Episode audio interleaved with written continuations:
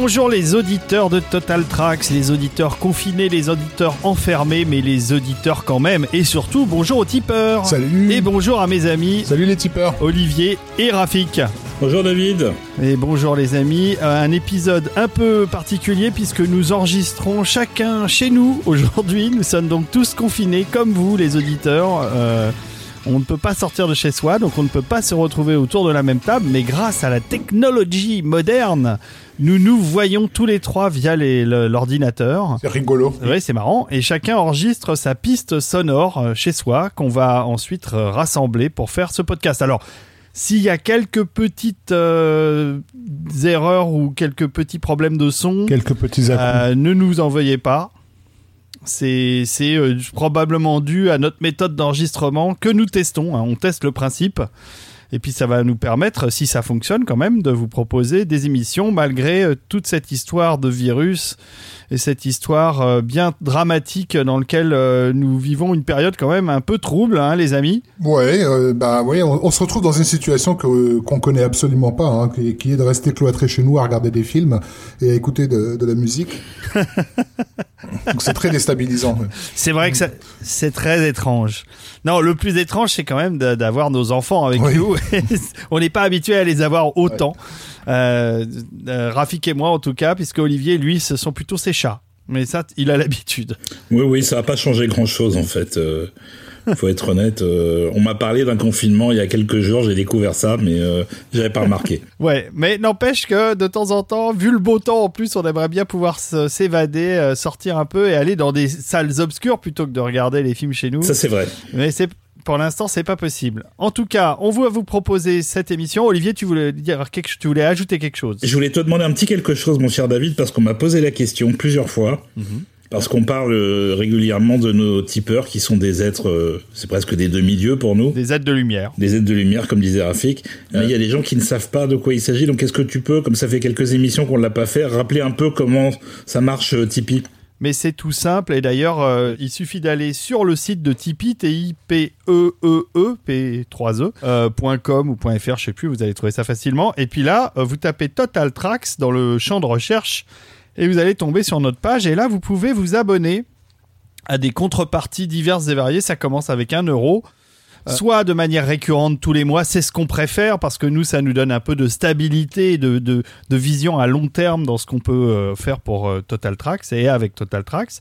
Mais sinon, vous pouvez faire comme beaucoup, euh, un don, euh, quel que soit son montant, et en échange, euh, bah, par exemple, vous recevrez avant tout le monde euh, les épisodes que nous enregistrons.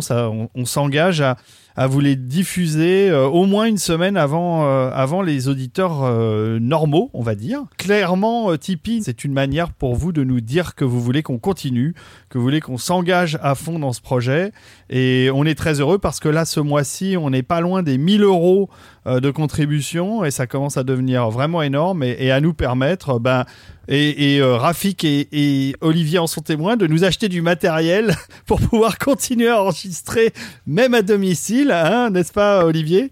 Euh, Et Rafik d'ailleurs, euh, tous les deux, vous avez reçu du matériel là ce mois-ci euh, que je vous ai envoyé pour qu'on puisse enregistrer euh, à domicile et continuer les épisodes. Donc voilà, votre argent sert principalement à se documenter, à acheter, euh, à continuer à acheter des disques, à passer du temps, à prendre du temps. Et c'est pas, euh, c'est pas quelques heures, hein, ça représente des jours entiers parfois pour Olivier ou pour moi pour faire le montage des épisodes et, pour vous les mettre à disposition. Et donc cet argent bah, sert à continuer et à aussi à créer une grande communauté de fans de musique de film comme on peut comme on peut l'être. Est-ce que tu as quelque chose à ajouter, Rafik? Non, non, non, je crois que tu as tout dit. Effectivement, euh, l'émission euh, n'existerait pas sans sans les tipeurs. On, le, on, on, on tâche de ne pas l'oublier euh, et de le répéter à, à chaque à chaque nouvel épisode parce que c'est vrai. Euh, on leur est vraiment reconnaissant et c'est toujours un, un, un énorme plaisir aussi d'aller euh, sur le site Tipeee euh, voir les, les commentaires que laissent les tipeurs et qui sont très encourageants. On est content de d'avoir rempli un, espace en fait, quelque chose qui, n'existait pas sous cette forme, euh, en tout cas euh, francophone. Les commentaires et les mails aussi, parce que je reçois des mails sur le traxtotal@gmail.com, donc vous pouvez nous écrire directement par mail. Donc on reçoit des de longs mails souvent d'encouragement et ça fait toujours énormément plaisir. Bon, en tout cas, on passe à l'émission du jour, au sujet du jour. Euh, Olivier, tu es d'accord? Je suis d'accord. Un dernier petit point d'ailleurs avant d'attaquer le sujet du jour. On va s'attaquer à des. Comme on est chacun chez soi, on s'est dit que ça vaudrait peut-être le coup d'enregistrer ce qu'on a appelé les solo tracks.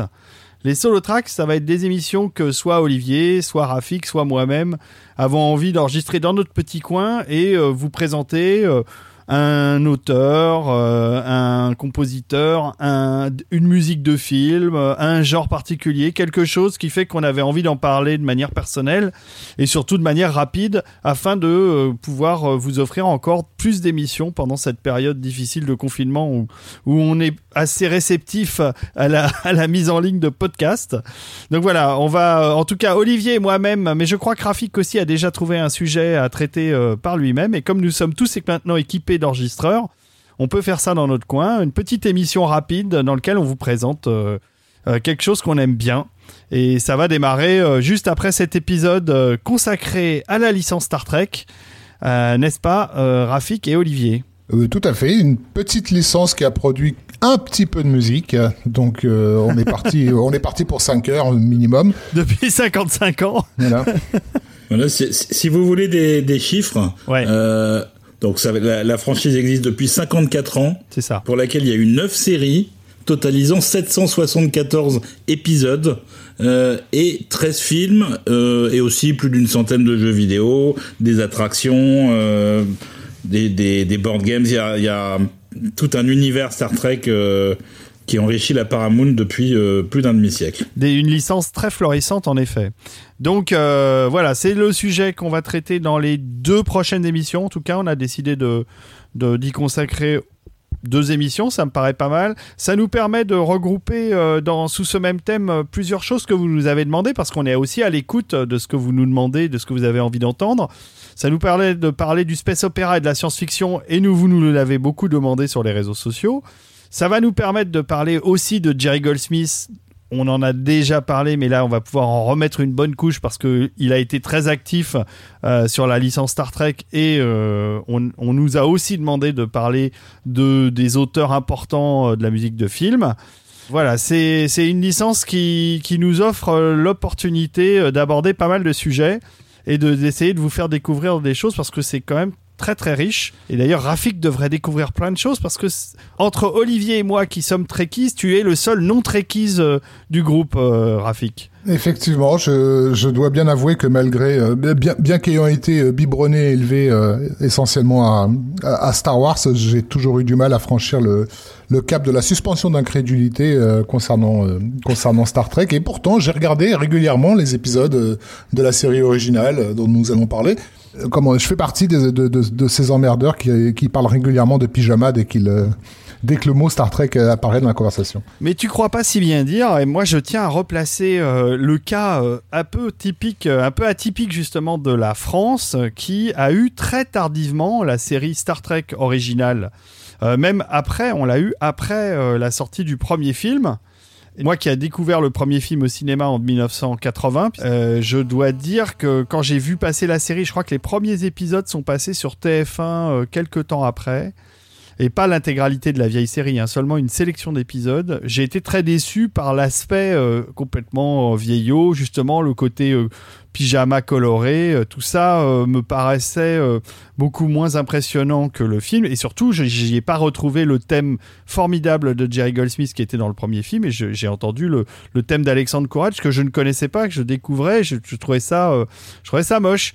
Et puis évidemment, euh, j'y ai jeté un deuxième coup d'œil et je m'y suis intéressé, euh, et surtout pour les thématiques. Et là, je me suis rendu compte qu'en effet, c'était une série vraiment intéressante et pleine de, de, de bonnes choses. Mais au premier coup d'œil, je comprends que beaucoup de Français euh, qui découvraient euh, la série Star Trek très tardivement euh, ont pu être rebutés et ensuite euh, toute une génération qui l'a vu et revu sur la 5 quand il y a eu la 5 de, de Berlusconi qui a passé en boucle euh, la vieille série euh, pendant des mois. En fait, on, on était accoutumé à Cosmos 99 hein, déjà. C'est ça. Et, et c'est vrai que du coup, nous on prenait Star Trek comme comme une copie de, de Cosmos, là où c'était c'était plutôt l'inverse qui s'était produit euh, historiquement. Oui, alors aussi avec quand même euh, pour Cosmos 99 déjà un certain nombre d'années euh, après Star Trek une technologie mise à la disposition des effets spéciaux que n'avait pas Star Trek Ouais. et qui était vraiment formidable. L'ex- toute l'expérience de Sylvia et, et Jerry Anderson, euh, le couple créateur euh, des Thunderbirds aussi qu'on avait aussi à la télévision française et qui ont qui ont sublimé euh, leur technique de marionnette et de et de maquette dans euh, Cosmos 99, c'était absolument magnifique avec un design hérité de 2001, donc quelque chose de très épuré, de très moderne. Et on découvrait cette série qui en plus était assez sombre, euh, euh, avec une magnifique musique de Barry Gray. Je pense qu'un un jour il faudra y revenir parce que c'était des musiques euh, formidables. Et c'est vrai que quand on voyait Star Trek à côté, ça paraissait un peu désuet. Et toi, Olivier, donc quand est-ce que tu as vu Star Trek pour la première fois? Ah bah moi c'était à la sortie du film, premier film, The Motion Picture.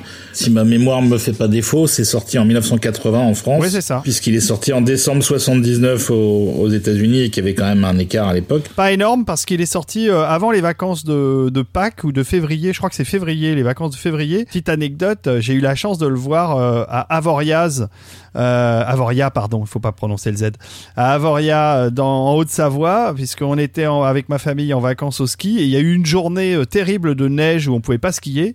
Et là, bah tiens, je suis allé au cinéma d'Avoria qui servait euh, euh, accessoirement au festival du même nom de l'époque et il jouait euh, Star Trek The Motion Picture. J'en attendais pas grand chose. Je dois vous dire, euh, les amis, que j'ai pris une claque absolument monstrueuse en allant voir ce film où je devais être seul dans la salle. Mais Olivier, continue donc. Tu nous disais, à la suite du film, tu, tu as vu la série dans quelles conditions? Ah, J'ai vu la série après. En fait, le film m'a fait découvrir Jerry Goldsmith. Ouais. Euh, déjà, ça a, été, ça a eu un peu d'importance dans ma vie euh, dans les années qui ont suivi. Et la série, je l'ai découverte euh, par petits bouts dans temps X. Ah oui, c'est vrai. mais ils n'avaient pas diffusé beaucoup d'épisodes de mémoire. Et je crois que je, les- je ne l'ai finalement vu en entier que quand c'est passé sur Canal Jimmy. Un petit coucou à Alain Carazé au passage, hein, qui, qui les a fait diffuser. Tout à fait. Mais il avait pas la totalité de la série. Si je me souviens bien, sur TF1, il y avait eu que quelques épisodes. Il n'y avait pas eu tout. Et c'est quand c'est passé sur Canal Jimmy, parce qu'en plus c'était en VO, euh, que j'ai j'ai vu l'intégralité de trois saisons. Revenons euh, donc à cette euh, série originale, euh, un projet qui date de- des années 60, créé par un ancien aviateur euh, qui est Jen Roddenberry, euh, qui a été euh, aviateur euh, dans un bombardier, je sais plus s'il était pilote pendant la guerre de, de 39-40, euh, il était dans l'armée de l'air. Et ensuite, si je me souviens bien, il a été euh, dans la police, euh, Jen Roddenberry. Il écrivait les discours du chef de la police de New York. C'est ça. Et donc, après la guerre, il s'est mis à écrire des scénarios et il a eu cette idée de série qui a commencé à voir le jour en 1966. Oui, alors bon, on va, on va écouter, les- on va écouter le thème déjà peut-être? Ah, bah c'est une bonne idée. Ouais, un peu de musique, maestro. Oui, parce qu'on a déjà beaucoup parlé. Et on y revient après parce qu'on a beaucoup de musique à vous faire écouter cette fois. Mais, et c'est tant mieux. Allez, c'est parti pour le thème de Alexander Courage.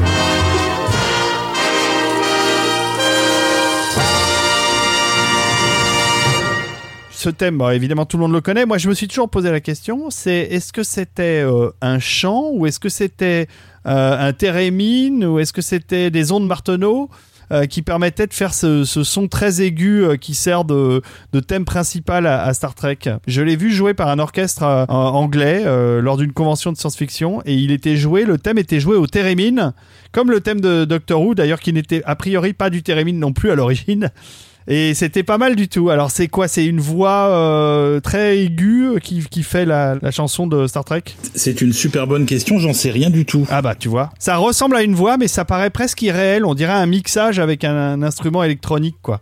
En fait, euh, il y a peut-être quelque chose à, noter par rapport à ce thème euh, ultra célèbre qui touche aux, inspirations de, Roddenberry quand il crée sa, série, puisqu'en fait, euh, il avait deux inspirations. la sienne en propre qui était la, série de romans de, de C.S. Forrester, Horatio Hornblower, qui sont des romans d'aventure maritime qui se passent à la fin du XVIIIe siècle dont on a tiré des, un film notamment avec euh, Gregory Peck euh, qui s'appelle Capitaine sans peur, si vous voilà, si vous pouvez le voir, un bon euh, swashbuckler. Et il a vendu le projet à, aux chaînes en, en, le présentant comme Wagon Train dans l'espace, que Wagon Train qui était une série une série westernienne de l'époque. Donc l'identité de Star Trek, elle est entre ces deux trucs-là, entre ce côté western de, convoi et bien sûr l'aventure maritime à la Horatio Hornblower. Et l'aventure maritime, elle est en fait dans ce thème. Toute cette voix un peu éthérée, un peu angélique, on pourrait presque l'associer à la proue d'un navire euh, qui est en train de fendre les flots on a un mouvement en fait qui nous invite au voyage. Et, je pense que c'est très très important, bien sûr dans, la série originelle, mais aussi dans les scores qui vont arriver euh, des années plus tard. Oui, c'est une constante euh, qui qu'on va retrouver sur toute la longueur de la de la série, autant à la télé que dans les, films au cinéma. Euh, et le truc de de Roddenberry, c'est que il avait un agenda secret quand il a vendu la série et qu'elle a commencé à être produite, c'est que oui, il avait vendu ça comme une série d'aventures dans l'espace, un western dans l'espace. Mais lui, ce qu'il voulait vraiment faire, c'était utiliser le biais de la science-fiction pour euh, faire passer des messages, euh, des commentaires sociaux euh, sur le pays dans lequel il vivait à l'époque, en fait. Le monde dans lequel il vivait même. Et il utilisait exactement les mêmes les mêmes armes via la télé que ce que faisaient les, les auteurs un peu progressistes du 19e siècle qui faisaient de la, de la science-fiction ou des romans de, fantastiques pour faire passer des choses qu'on ne pouvait pas dire de manière frontale. Bah déjà, le vaisseau accueille toute une population hétéroclite et multiraciale. Et ça. Euh, et multiraciale, ça c'était un combat pour Roddenberry parce que parce que la production ne voulait absolument pas que ce soit le cas. Bien sûr. Et je crois que c'est la première série télé où euh, on a une blague qui a un, rôle absolument euh, principal, qui fait partie de l'équipage, mais qui est autant en avant que presque tous les autres, à part le, trio de, stars, entre guillemets, euh, Kirk, McCoy et, Spock.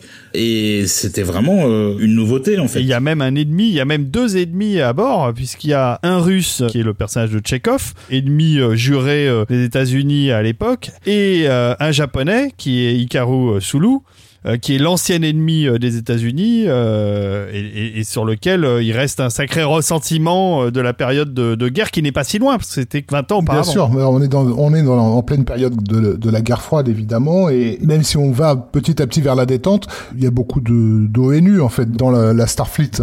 Euh, cette idée effectivement que les, les, peuples les peuples de la Terre se, ont fini par par s'entendre les uns les autres pour créer un, une espèce de corps armé intergalactique qui ne soit plus déterminé par tel ou tel pays. C'est voilà, c'est une projection évidente de ce que euh, à l'époque de Roddenberry, euh, euh, les Nations Unies peuvent euh, peuvent porter comme message. Voilà. Alors tu nous as sélectionné Olivier un certain nombre de morceaux extraits de la série, des épisodes de la première saison et, et de la deuxième saison. Et de, et de, la deuxième. Alors on va parler vite fait de d'Alexander Courage quand ben, même. Bien sûr. Il est le compositeur du thème. Alors c'est le compositeur du thème, quelqu'un qui s'est fait connaître en faisant des arrangements sur euh, entre autres des comédies musicales euh, comme My Fair Lady, Funny Face, Showboat, etc. Mhm. Et il est devenu par la suite orchestrateur euh, favori de Jerry Goldsmith. C'est vrai. Et de John Williams. On s'en souvient très facilement pour Goldsmith. Williams, c'est pas très connu parce que Williams ne mettait jamais les crédits dans ses albums de ses orchestrateurs. Mais euh, il en a fait euh, pendant toute sa vie jusqu'au premier Harry Potter quand même. Ah ouais. Il est orchestrateur pour Williams, mais ça n'est jamais crédité. Mais Courage n'avait pas repris d'ailleurs les thèmes de Williams pour le magnifique Quest for Peace, le Superman produit par la Canon. Tout à fait, il a été choisi par Williams parce que Williams ne voulait pas faire le score entier. Pour des questions de budget, ils n'avaient pas les moyens de se le payer en fait. Et euh, il avait suggéré Courage en disant s'il y a besoin, je vais faire des thèmes et puis Alexander fera le boulot. Qui s'est passé en fait, puisque Williams a écrit trois ou quatre nouveaux thèmes pour ce film, mais c'est Courage qui a fait le score dans son entier. Mhm. Alors il a été choisi sur Star Trek par euh, quelqu'un qui s'appelait Wilbur Hatch, qui était directeur musical du studio du studio Desilu, qui produisait la, la série.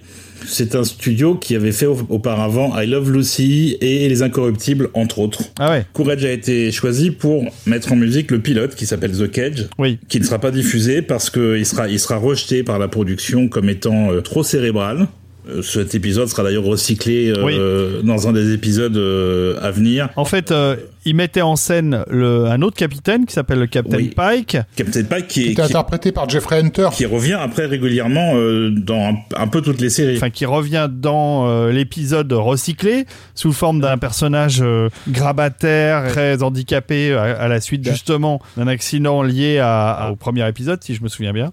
Il y a un procès à propos de cet épisode et les images de cet épisode euh, rejeté, ce pilote rejeté, sert euh, de fil conducteur aux deux épisodes. C'est un two-part, si je me souviens bien, de la vieille série. Ce qui est intéressant, c'est euh, le recyclage récent du personnage de Pike qui a été réinjecté Oui, dans, dans Discovery. dans Discovery de manière très intelligente avec un excellent acteur d'ailleurs. Ah, le personnage est génial dans la série, effectivement. Et c'est très très bien vu, comme quoi euh, tout, rien ne se perd, tout se transforme dans Star Trek, et très, c'est très souvent le cas. C'est clair. Et alors, euh, donc ça aurait dû s'arrêter là. On peut préciser que ce capitaine était interprété par un comédien de cinéma, hein, qui était Jeffrey Hunter, que... Ah oui, à l'époque. C'est vrai. Une découverte de John Ford, hein, qui était dans La prisonnière du désert, et qui avait aussi joué le rôle de Jésus-Christ, excusez du peu, Ah ouais. euh, dans, dans Le Roi des Rois, dont le champ dramatique était peut-être un tout petit peu plus large que, que celui de William Shatner, disons-le poliment. Mais bon, l'histoire en aurait été changée. Oui, et finalement, je pense que c'est le côté euh, un peu surjoué euh, de Shatner qui a fait qu'on a qu'il il a ce charisme dans la série qui lui donne un côté très amusant. C'est clair qu'on ne l'oublie pas, Shatner, une fois qu'on l'a vu. Même si c'est effectivement un peu too much. Euh, donc, l'aventure aurait dû s'arrêter là, parce que normalement, quand un pilote est rejeté, on passe à autre chose. Et là, les, les exécutifs de NBC étaient quand même impressionnés parce que Roddenberry leur proposait. Donc, il a eu la permission de faire un deuxième pilote qui s'appelle Where No Man Has Gone Before et euh, qui celui-là a été, a été validé, accepté. C'est également euh, Alexander Courage qui a fait la musique, à la fois du thème, il a, il a recyclé le thème qu'il avait écrit euh, pour le premier pilote, et puis il a écrit le score de tout l'épisode, et ça a été le premier épisode à être diffusé euh, ensuite. Pour finir sur le thème, un truc marrant, enfin marrant entre guillemets, Roddenberry n'avait jamais prévu d'en faire une chanson, mais il a écrit les paroles de la chanson euh, collées sur le, le thème d'Alexander Courage pour pouvoir déposer les, les lyrics en même temps que la musique, ce qui lui permettait ensuite de toucher la moitié des droits d'auteur. Ça veut dire que vu la récurrence et l'utilisation du thème dans tout ce qui est Star Trek depuis, même avant sa mort, il devait être déjà assez riche T'es riche à millions, ouais. en prenant la moitié de l'argent qui revenait à, Alexander Courage. Puisque cette chanson n'a euh, théoriquement jamais existé. Au final, elle a été enregistrée par euh, Michelle Nichols, qui est l'ac- l'actrice euh, qui jouera, et ça a été enregistré dans les années 90-2000 euh, dans une version disco absolument dégueulasse, Oui, euh, qu'il ne faut absolument pas écouter et qu'on va pas vous faire écouter aujourd'hui. tant mieux. Alors qu'est-ce qu'on écoute, euh, cher Olivier? Alors, on va s'attaquer à un autre compositeur, puisque ce qui se passait à l'époque, c'est que les compositeurs faisaient un score pour un épisode, et ce score allait être ensuite réutilisé très fréquemment sur d'autres épisodes de la saison, voire de la saison suivante. Il constituait un catalogue musical, et on piochait dedans. Et il y avait même des cas où les compositeurs faisaient sur un épisode un score partiel, Euh, c'est-à-dire qu'ils savaient déjà que telle scène, il fallait faire une, une musique, mais pour les autres, on allait prendre dans le catalogue. C'était d'ailleurs pas uniquement le cas de, de la musique, euh, puisqu'il y avait aussi les effets spéciaux qui étaient récurrents dans, dans Star Trek. On utilisait toujours Ah euh, oui. la même planète et le même vaisseau qui tourne autour. Clairement. Donc il y avait une banque musicale et une banque d'images pour combler les, les faiblesses du budget de la série. Voilà, donc ce qu'on va écouter là, c'est un extrait d'un score de Fred Steiner, qui est un autre compositeur régulier de Star Trek, euh, ce qu'on appelle The Original Series, TOS, ou Star Trek classique. C'est un épisode qui s'appelle The Corbomite Maneuver. Euh, ça décrit en gros l'affrontement entre l'Enterprise et un vaisseau alien euh, assez, assez massif. Et ça donne le, le ton de pas mal de choses qui se font après dans la série. Le titre français étant Fausse manœuvre. Et c'est le dixième épisode de la saison 1. C'est ça, exactement. Et alors, petit fait encore rigolo, c'est que dans l'épisode, l'alien qui pilote le vaisseau est un enfant, Oui. qui est joué par Clint Howard, qui est le frère de Ron Howard, euh, qu'on a vu dans tous les films de Ron Howard depuis, qui à l'époque avait 7 ou 8 ans, et il avait déjà la tronche très caractéristique qui a fait son succès dans plein de séries B euh, depuis. Écoutons ça.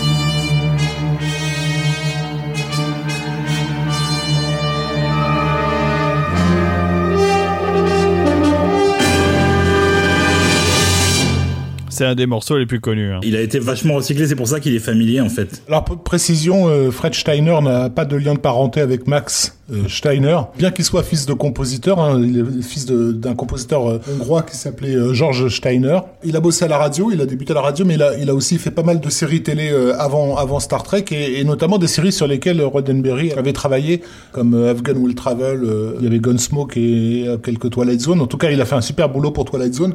Euh, ce qui est amusant, parce qu'en fait, il s'est retrouvé sur euh, beaucoup de séries où on trouvait également un certain Jerry Goldsmith Ah oui, qui reviendra un peu plus tard dans cette émission. il y a des chances. Alors ce qui est amusant, c'est que euh, Goldsmith avait été euh, repéré par Roddenberry à l'époque, qui avait envisagé de le prendre pour faire Star Trek avant d'aller chercher Alexander Courage. Si ce n'est Goldsmith était sur une autre série, il n'était pas disponible, euh, donc il a fallu attendre quelques années de plus, mais ça a fini par se faire en fait. Est-ce que c'est pour ça, j'anticipe un peu, mais est-ce que c'est pour ça que Roddenberry est venu le chercher pour Star Trek The Motion Picture ou c'est Wise ou? C'est les deux en fait. D'accord. Mais on, en parlera quand on parlera du film, mais c'est les deux. Tous ces compositeurs euh, dont on parle avaient un métier absolument extraordinaire à l'époque, puisqu'ils travaillaient avec des budgets réduits, des contraintes de temps très réduites. Euh, il fallait faire euh, un score euh, en 4 ou 5 jours. Et ils travaillaient quand même avec des, des orchestres euh, entre 15 et 30 musiciens, ce qui est pas énorme, mais ils arrivaient à les faire sonner comme s'il y en avait le double. C'était une époque où tout était encore euh, mis en œuvre pour que la musique soit bien, même s'il y avait beaucoup de réutilisation. Euh, puisque euh, sur la totalité des épisodes, il y a 79 ou 80 épisodes sur les trois saisons de Star Trek classique, il n'y a que 34 euh, épisodes qui ont un score original, complet ou partiel. Tout le reste, c'est du tracking, ce qu'on appelle le tracking, on va piocher dans la librairie. Voilà, donc maintenant on va écouter euh, un autre euh, compositeur euh, de- du cheptel Star Trek qui s'appelle Gerald Fried, Ouais. qui est euh, initialement le compositeur de Kubrick. Avant Spartacus, il a fait euh, Fear and Desire, Killer's Kiss, The Killing et L'essentiel de la gloire pour Kubrick. Et puis il travaillait aussi, comme tous les autres qu'on vous cite d'ailleurs là, sur un peu toutes les grosses séries de l'époque. Euh, Il, il a travaillé sur Lost in Space, il a travaillé sur euh, Man from Uncle, etc. Et il a fait quatre épisodes de Star Trek. Et celui qu'on va écouter là, ça s'appelle Catspaw. Ça se passe dans un château hanté avec... euh, Ah oui, je m'en souviens de celui-là. avec des sorciers, un chat noir, etc. C'est un épisode qui avait été fait pour Halloween. Ah oui, oui, tout à fait. Et le score est assez intéressant parce que euh, on est quelque part entre les racines jazz du compositeur et une influence de Bartok. C'est pour ça que j'ai sélectionné celui-là. Ça s'appelait Dans les griffes du chat. C'est dans la saison 2, l'épisode numéro 7, et c'est un des épisodes marquants euh, de la série. hein. Je m'en souviens très bien de celui-là.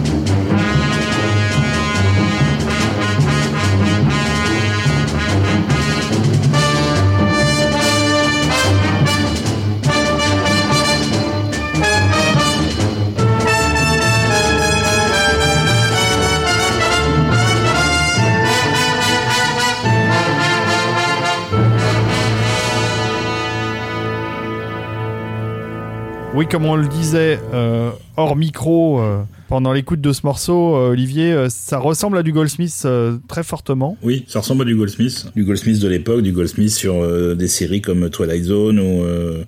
Mais bon, c'était c'était des gens qui avaient globalement le même âge et qui subissaient les mêmes influences. Et puis en plus, tout le monde se connaissait. Hmm. C'était un tout petit milieu, euh, la, la, la musique de télévision à l'époque, donc... euh, C'est pas étonnant. Et ce qu'on peut ajouter aussi, c'est que la vieille série, euh, la série originale, a bénéficié d'une remasterisation Blu-ray assez exceptionnelle. Puisque euh, ils ont donc euh, évidemment euh, rescanné euh, tous les négatifs de l'époque pour faire des copies d'extrêmement bonne qualité de la série au format respecté, c'est-à-dire qu'elle reste en 4 tiers, ce qui est quand même agréable parce que je déteste quand les séries sont rezoomées en 16 neuvième dans leur format original, hein, on, perd, on perd vachement d'informations. Mais ils ont été bien au-delà de ça euh, dans le remastering puisque ils ont décidé de refaire euh, tous les effets spéciaux en numérique. Et contrairement à l'esprit entre guillemets euh, d'édition spéciale à Lucas, les effets spéciaux été refaits dans le style exact de l'époque. C'est-à-dire que ça n'a pas cherché à améliorer les effets spéciaux. Par contre, ça a permis de montrer des choses qui étaient évoquées dans la série et qui n'étaient pas montrées en effets spéciaux parce que justement, on prenait des stock shots et on recyclait toujours les mêmes images. Et quand euh, Kirk dit euh, lancer une balise autour de cette planète, euh, on voit le vaisseau tourner autour de la planète, point barre, comme, comme on le voyait 15 fois dans la série. Là, grâce à ce remastering, les choses qui sont dites, ils les ont vraiment montrées, mais avec le style de l'époque. Ce qui fait que c'est complètement respectueux de l'esprit Star Trek des années 60.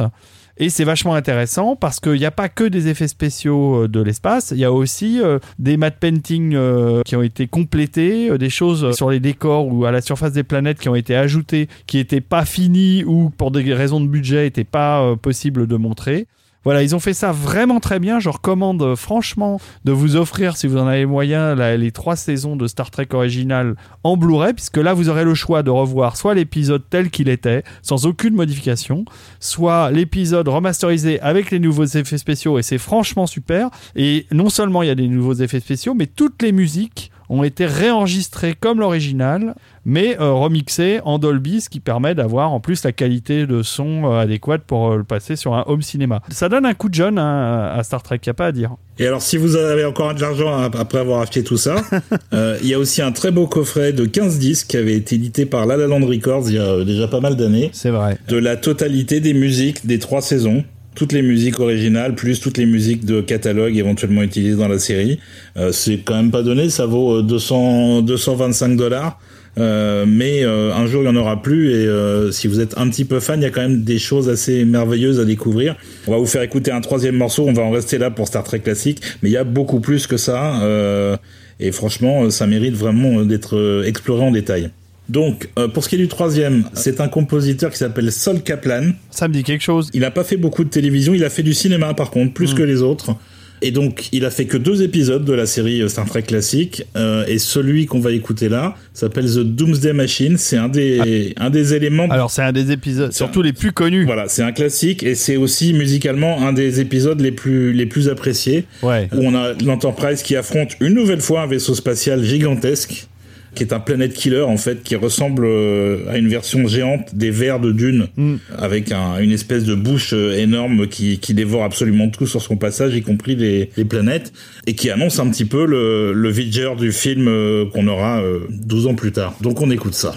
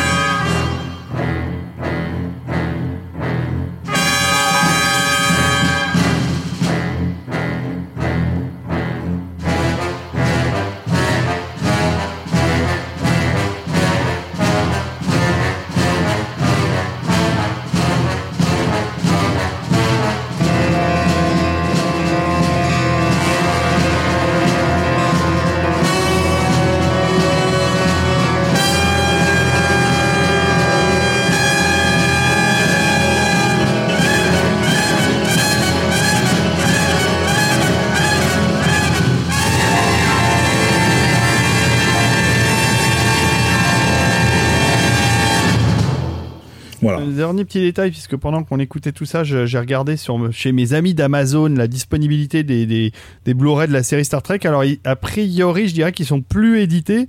faut dire que ça fait plus de 10 ans qu'ils sont sortis. On les trouve néanmoins facilement d'occasion et surtout vous pouvez les acheter de n'importe quelle origine, on va dire anglaise, allemande, espagnole. C'est des éditions un peu dans tous les pays. Euh, ce sont les mêmes disques, quel que soit euh, le pays. Euh, donc le français, et normalement, il est présent sur toutes les versions. Moi, personnellement, j'ai des Blu-ray anglais que j'avais acheté à l'époque de la sortie parce que justement, j'avais vu qu'ils avaient mis la, VF. VF d'ailleurs qui n'est pas française, si vous vous en souvenez bien. C'est une VF canadienne Et le Captain Kirk, il a un bizarre accent. Et des fois, ils ont des expressions un peu étranges. C'est une VS tout à fait particulière, mais que je trouve a beaucoup de charme. Voilà, pour en finir avec classique, euh, donc on arrive à la saison 3, dont on n'a pas mis d'extrait parce que la saison 3, c'était un peu une catastrophe. Déjà, euh, NBC avait déplacé, changé le créneau de diffusion de la série pour passer au vendredi soir, qu'on appelle euh, à l'époque aux États-Unis le créneau de la mort, puisque quand on vise un public plutôt jeune avec une série de science-fiction, le vendredi soir, les jeunes ne sont pas chez eux. Et Roddenberry, voyant ça, a carrément démissionné de son poste de producteur. Donc la série a été finalisée sans lui, et comme il était plus là pour donner un certain niveau d'exigence et de qualité à l'écriture, il y a quand même des épisodes qui sont vraiment pas bien. Et ça a signé la fin de, Star Trek classique malgré euh, une certaine demande de fans, euh, la série était quand même bien suivie, même si ce qui va assurer sa longévité, c'est toutes les rediffusions qui vont suivre. C'est pas la première diff, c'est tout ce qui va se faire dans les années qui suivent, euh, qui va faire monter de manière croissante la fanbase pour mener jusqu'à 1972 où il y a eu la première convention Star Trek organisée avec plusieurs centaines de personnes. À partir de ce moment-là, la Paramount qui avait racheté les droits de diffusion de la série s'est dit il y a peut-être un truc à faire avec Star Trek au-delà de la série initiale. Et là, ils se sont lancés dans la production d'une série animée. Oui, alors c'est ça. J'allais te poser la question. La série animée que j'ai vue, qui est disponible sur Netflix, comme d'ailleurs l'intégralité de Star Trek euh, qui était aussi sur Netflix. Mais la série animée était pas mal puisqu'elle était euh, écrite par un peu les mêmes auteurs d'origine. Mais je ne sais plus si Gene Roddenberry avait participé à la création de la série animée, euh, Olivier. Absolument. Alors, juste pour rebondir sur ce que tu disais, oui, effectivement, tout est sur Netflix. Ça, c'est bien. Toutes les saisons de toutes les séries, euh, y compris la série animée. Alors la série animée, elle n'était pas destinée à être euh, une production de longue durée. Ils ont fait deux saisons. C'était vraiment de l'animation à la Anna Berbera, c'était pas joli. Euh, par contre, euh, on retrouvait tout le casting de la série euh, en live, hein, euh, Shatner et compagnie les voix, sont venus faire les voix, mm-hmm. mais c'était franchement pas passionnant et c'était pas d'ailleurs destiné à être prolongé. Mais ça a maintenu l'intérêt vis-à-vis de Star Trek et a amené ce, qu'on, ce dont on va parler après. Oui, on peut dire pas bien dessiné. En vérité, c'était plutôt relativement bien fait puisque ça, ça répliquait exactement la série originelle de façon très économique puisque comme comme dans la série originelle ils bougent pas et qu'ils sont dans des décors complètement unis, bah, dans la série animée ils bougent pas, ils sont sur des décors complètement unis. Donc finalement on, on s'y croirait quoi. C'était plutôt euh, plutôt convaincant. euh, le, truc c'est qu'entre temps Roddenberry il était aussi euh, il a il a tenté de lancer d'autres d'autres projets autour de la SF. Il a bossé sur une, une adaptation de iRobot d'Asimov à cette époque-là. Et, et, au moment où, où, où mm. Olivier a parlé de la première convention là en 72, au moment où il sent qu'il y a un regain d'intérêt manifeste dans, dans sa série et puis surtout un public euh, d'amateurs de SF, il va tenter de développer un, une nouvelle série mais post-apocalyptique cette fois-ci. Donc il était bien au courant aussi de ce qui se faisait dans la SF de son temps. C'est une série qui s'appelait Genesis 2 et qui ne s'est pas vendue parce qu'il se considérait comme étant euh, maudit pour avoir produit cette, euh, cette énorme série de SF qui n'a pas rapporté un copec, à l'époque en tout cas, qui était Star Trek, quoi. qui était un peu son boulet mm. lorsqu'il essayait de vendre de nouveaux, de nouveaux concepts. N'empêche que son boulet va se transformer en lingot d'or. Tu as choisi un morceau de la, série animée de 1973, Olivier, oui. pour nous rappeler un peu l'ambiance de cette époque. Est-ce que c'était les mêmes compositeurs que pour la série euh, live action? Pas du tout. Alors, euh, ce qu'on va écouter, c'est le, le générique simplement de la série. Plutôt que de reprendre le thème d'Alexandre Courage, ils ont décidé de faire autre chose. Et donc le thème est signé par euh, Yvette Blais et Jeff Michael. Pour dire la vérité, Yvette Blais, c'est le compositeur Ray qui était un compositeur qui travaillait dans l'animation à l'époque et qui, pour des raisons de gestion des droits, euh, avait mis le nom de jeune fille de son épouse ah ouais. au lieu de mettre le sien. Et l'autre, euh, Jeff Michael, c'était le producteur musical de la boîte qui faisait l'animation de la série, qui lui ne faisait absolument rien mais co-signait tous les génériques de toutes les séries qu'il faisait. Ça s'appelait Filmation, la boîte. Tout ça pour toucher, comme ce qu'on disait sur Roddenberry tout à l'heure, 50% des droits d'auteur, mmh. qui était une pratique tout à fait légale à l'époque. Ça a changé depuis, heureusement, mais le mec prenait la moitié du fric de celui qui avait fait tout le boulot. Quelle honte Donc voilà, on va écouter ce, ce, ce, cours générique euh, assez rigolo, mais pas non plus euh, particulièrement marquant.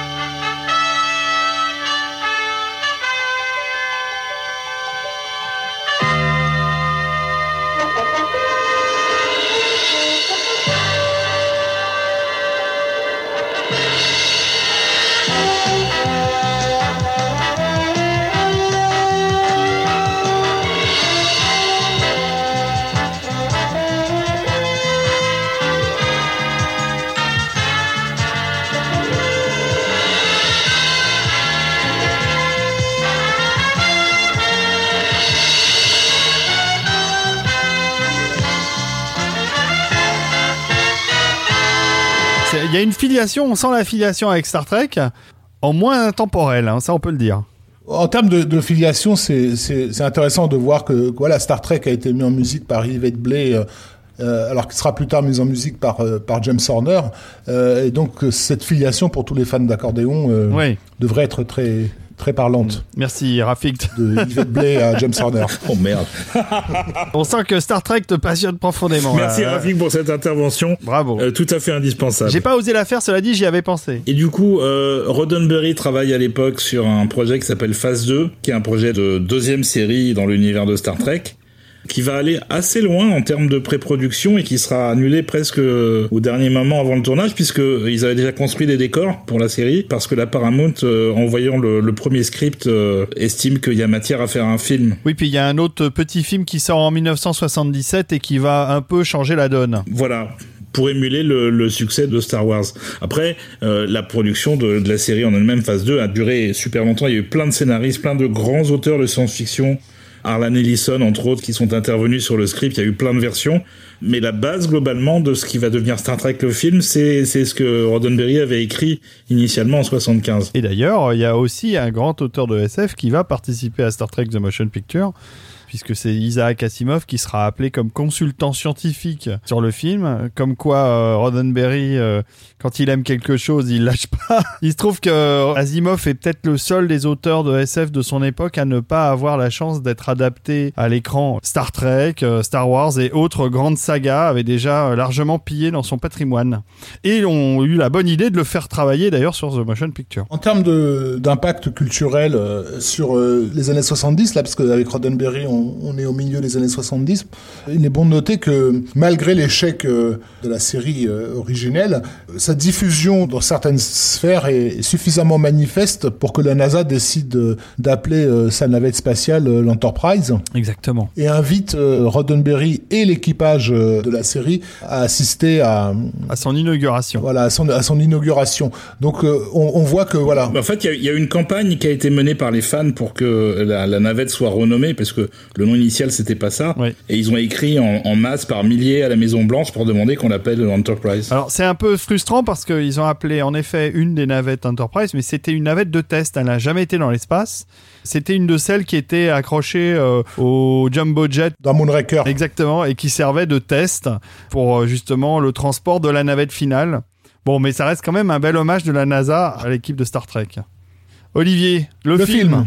Le film 1979. Donc, euh, il faut répondre à Star Wars, il faut faire de la science-fiction, il faut faire de l'aventure spatiale. Star Wars est, rencontre du troisième type, hein, parce que c'est aussi une des particularités de, de, de, de cette saga, c'est qu'elle elle s'est jamais vraiment décidée euh, à, à taper dans la SF euh, pure et dure, et en même temps, ses origines, euh, on va dire, euh, d'aventure maritime en font quelque chose de beaucoup plus, beaucoup plus proche de l'esprit euh, space opéra. Et donc, voilà, 77-78, c'est le succès consécutif d'un film de space opéra et d'un film de SF. En fait, c'est les deux qui vont vraiment lancer le, le projet Star Trek. C'est pas juste Star Wars. C'est ça. Et, donc, Star Trek, c'est la réponse de la Paramount, comme ce- la réponse de Disney sera Le Trou Noir, qui est en tournage euh, en même temps et qui sortira euh, 15, jours, 15 jours après euh, Star Trek, le film. Quelle réponse Un taux de réussite un peu différent. Donc Rafik, tu veux nous parler du réalisateur qu'ils ont choisi pour ce, ce gros projet qui tout d'un coup a beaucoup de budget? Qui est cet étrange personnage euh, Robert où- Wise, euh, alors euh, pour le faire brièvement, c'est un monteur euh, de, de génie puisqu'il a il a monté un, un film qui s'appelle euh, Citizen Kane. Vous en avez certainement entendu parler. Il a bossé donc avec Wells sur ces deux euh, sur ces deux films qui sont Citizen Kane et La, La Splendeur des Amberson et qui va euh, passer à la à la réalisation euh, avec euh, les films d'épouvante de Val Newton et notamment donc euh, un film qui s'appelle La malédiction des hommes chats que je recommande aussi pour son visionnage puisque c'est un petit peu du Tim Burton avant l'heure. Wise en fait c'est c'est un- excellent technicien et je dis ça avec avec un grand amour hein, un, un amour avec majuscule parce qu'on on n'aime pas beaucoup ce, terme en France. C'est quelqu'un qui a une réelle compétence de narrateur et de par sa formation de monteur il sait exactement ce dont il a besoin quand il filme sur un plateau. Donc ses couvertures sont toujours parfaites et ça donne à, à ses films un cachet, euh, ce que j'appellerais la solidité en fait. Chaque plan raconte quelque chose. Donc il a une carrière extrêmement hétéroclite et c'est ce qui va le desservir euh, vis-à-vis des historiens du, du, cinéma et des critiques parce que du coup il est très difficile pour, pour eux de l'autoriser. Il a fait des choses beaucoup trop différentes les unes des autres pour qu'on puisse en dégager une thématique euh, particulière, une obsession, euh, etc. Mais dans les films absolument indispensables de, de Robert Wise, je vous recommande nous avons gagné ce soir euh, The Setup, qui est vraiment le, le, le film matriciel du, du, film noir de, de boxe, qui est un film qui est raconté en temps, en temps réel, pendant le temps d'un match. Le film qui va certainement jouer dans, dans le fait qu'il soit embauché sur Star Trek, c'est Le jour où la Terre s'arrêta, euh, de, de, 1951, qui est donc un des grands classiques du cinéma, du cinéma de, de SF. Bah oui. Ouais, c'est vrai que c'est de lui, ça. Et je pense que ça a vraiment joué dans le choix de Wise. Évidemment, euh, on ne peut pas passer à côté de West Side Story, voilà, qui reste une des plus belles comédies musicales de toute l'histoire du cinéma et, et deux sont faites hein, vraiment. Voilà, je pourrais euh, vous parler de Je veux vivre, qui est un magnifique film sur sur la peine de mort. Un autre grand grand grand classique du cinéma d'horreur et atmosphérique, c'est La Maison du Diable en, 63. Ouais. Son plus gros succès n'est pas West Side Story, son plus gros succès c'est un, un, succès absolument gigantesque, gigantissime, quoi qu'en dise Olivier Desbrosses, qui s'appelle La Mélodie du bonheur. Que ma petite famille adore. on rigole parce qu'on a eu on a eu on, a, on, a, on a, eu des petits des petits débats à une époque là-dessus, mais euh, c'était il y a longtemps. Des petits débats sur le, ce que représente le succès de la Mélodie du bonheur. C'est pendant longtemps, c'est un film qui a été euh, qui a été le deuxième plus gros succès de tous les temps, juste après Autant n'emporte le vent, quoi, et au-dessus de au-dessus de Star Wars. Et enfin, un, un, un autre film qui, euh, qui va peut-être aussi jouer, je pense, par certains côtés sur Star Trek, c'est La canonnière du Yangtze, donc une grosse prod euh, de film de guerre avec Steve McQueen qui met en scène un équipage de navires. Euh, c'est pour ça que je pense que ça a aussi un petit peu joué avec euh, voilà. Dans les 70s en fait, euh, comme beaucoup de réalisateurs hollywoodiens de l'âge d'or sont un petit peu ont des difficultés, on va dire à franchir le, pas du nouvel Hollywood. Wise va être un de ceux qui va s'en sortir le, le mieux avec un film de SF qui s'appelle Le Mystère Andromède. Enfin, c'est pas vraiment un film de SF, un film d'épidémie, on est en plein dedans. Et il va avoir aussi un gros film d'effets spéciaux qui est un film catastrophe donc qui est l'Odyssée du Hindenburg euh, puisqu'on est à l'époque de la Tour Infernale, de l'Odyssée du Poséidon, etc. Euh, donc c'est euh, très à la mode. Et l'Odyssée du Hindenburg, en fait, euh, c'est un, un, film qui est fait avec beaucoup de, de travail de, de maquette d'Albert Whitlock. Et juste avant Star Trek, il fait un film d'horreur post-exorciste qui est pas trop mal, qui est un peu flippant par moment, qui s'appelle Audrey Rose que tous les vieux comme nous ont pu voir euh, à l'époque de l'avenir du futur et autres émissions de, de, de, TF1. Donc voilà, il est engagé sur Star Trek, je pense, en sa qualité d'excellent euh, technicien et narrateur, mais aussi donc vis-à-vis -vis de ces deux films que j'ai cités, qui sont Le jour où la Terre s'arrêta et, La canonnière du, Yangtze. Mais ça va pas être une très très bonne expérience euh, pour lui, puisque euh, je crois que ça, à l'époque commence à tester la, possibilité de, couverture maximale euh, assistée par ordinateur Et lorsque Wise entend parler de, ça, évidemment, ça le foire de lui que qu'on puisse demander à une machine quelle serait la, meilleure couverture euh, visuelle d'une scène pour quelqu'un qui justement s'est distingué toute sa vie par une, une couverture absolument impeccable euh, à la fois en tant que réalisateur et en tant que monteur. Il y a des choses très très précises dans la mise en scène de, Star Trek The Motion Picture et qu'on peut totalement incomber à, Wise. C'est par exemple euh, le découpage de la découverte de l'Enterprise, un travail de collaboration probablement avec le, réalisateur des effets spéciaux dont on va parler sûrement qui est Douglas Trumbull mais aussi euh, toutes les toutes les cadres intérieurs. Euh, je sais pas si vous vous souvenez, mais il y a énormément de plans où euh, il y a des parties floutées très précises dans, dans le film pour pour créer des profondeurs de champ. Et euh, j'imagine que c'était fait euh, un peu à la mano, un peu à la bidouille, parce que il y a des résultats parfois un peu déconcertants en fait, dans les, dans les ouais. profondeurs de champ du film. Mais il faut avoir une idée quand même assez précise de ce qu'on veut faire. En fait, euh, il avait testé à, à fond le, la lentille à double focale ça. sur son film Le Mystère Andromède, mm. pour avoir justement des personnages nets au premier plan et au, et au troisième. C'est une technique qu'ensuite Brian De Palma va reprendre très abondamment mm -hmm. pour créer comme ça des, des, des images qui sont entre guillemets pas naturel où justement on, là où on devrait avoir du flou on a du net ouais, ouais, euh, ouais. et inversement mais dans le Mystère Andromède, c'est quasiment un plan sur deux hein, qui est filmé de cette manière-là. Et on retrouve un peu de ça dans, dans Star Trek. Mais ça donne justement, ça, ça met en scène le vaisseau qui est quand même la star du film. C'est ça qui est génial et qui est totalement incroyable. C'est que l'Enterprise est, est, carrément la star, euh, même probablement plus ah. importante que tous les autres personnages euh, de l'histoire. Et Wise euh, et Roddenberry et tous ceux qui ont participé au script vont bien le faire comprendre aux spectateurs, d'où la fascination aussi que vont avoir les fans pour ce vaisseau qui finalement quand on repense à la série avait pas tant d'importance que ça et qui va devenir le, point de mire de, toutes les addictions fanatiques dans Star Trek. C'est l'Enterprise qui devient euh, le, symbole et c'est euh, je pense que c'est grâce et à la magnifique scène dont on va parler dans, dans quelques minutes et de sa musique euh, de découverte euh, du, du, vaisseau qui a été entièrement refondu, revisité, remis à jour 12 euh, ans après l'arrêt de la série. Alors, on va peut-être déjà écouter quelque chose. Hein? Ah bah oui, alors à savoir que j'ajoute que Wise est aussi un, des réalisateurs à, à faire un pré-show avant le démarrage du film. Il l'a fait sur nombreux de ses films, d'ailleurs peut-être presque sur tous. Donc, euh, donc on n'a pas parlé du compositeur finalement sur, euh, sur Star Trek, même si tout le monde le sait. non, mais c'est pas intéressant. Ce mec-là est pas intéressant. c'est ça. Il avait des cheveux longs, euh, c'était une espèce de hippie. Il avait pas du tout les cheveux longs à l'époque. Hein. on m'a dit que c'était orchestré par Alexander Courage. ouais, ça c'était le plus important. C'est tout ce que je sais. C'est pas vrai en fait. C'est pas orchestré par Alexander Courage. Donc pourquoi est-ce qu'ils sont allés chercher Jerry Goldsmith? Bah déjà, c'était une très grosse prod, il y avait de l'argent. Là, ils avaient les moyens. Robert Wise avait travaillé avec lui sur euh, la canonnière du Yangtze dont parlait Rafik tout à l'heure. Goldsmith avait fait un score magnifique sur le sur le film. Et Wise euh, a dit après quelques années plus tard que Goldsmith a été probablement sa meilleure collaboration en tant que compositeur, alors que finalement ils n'ont fait que ces deux films-là ensemble. Donc ils sont allés chercher Goldsmith et Goldsmith euh, il nous a fait ça.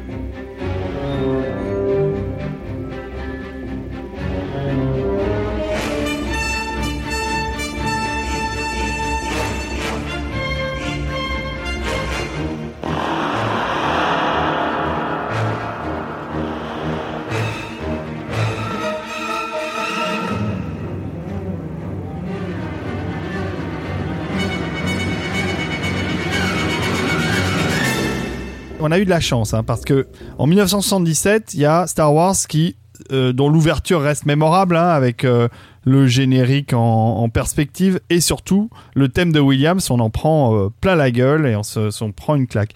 Et je, je m'étais pas fait la réflexion, mais je me la fais à l'époque en tout cas, mais je me la fais aujourd'hui. Je me dis comment est-ce qu'on peut deux ans plus tard refaire un thème d'un film de space opéra, de science-fiction, et, et avoir autant de, de, de, brio et de génie comme a pu en avoir euh, euh, Williams au moment de pondre le thème de Star Wars. Et je pense que c'est réellement une question d'époque, parce que Star Trek débarque, et moi j'entends ce thème et je me dis, mais c'est c'est hallucinant, c'est exactement ce que je pouvais imaginer d'un thème basé sur l'exploration de l'espace, etc.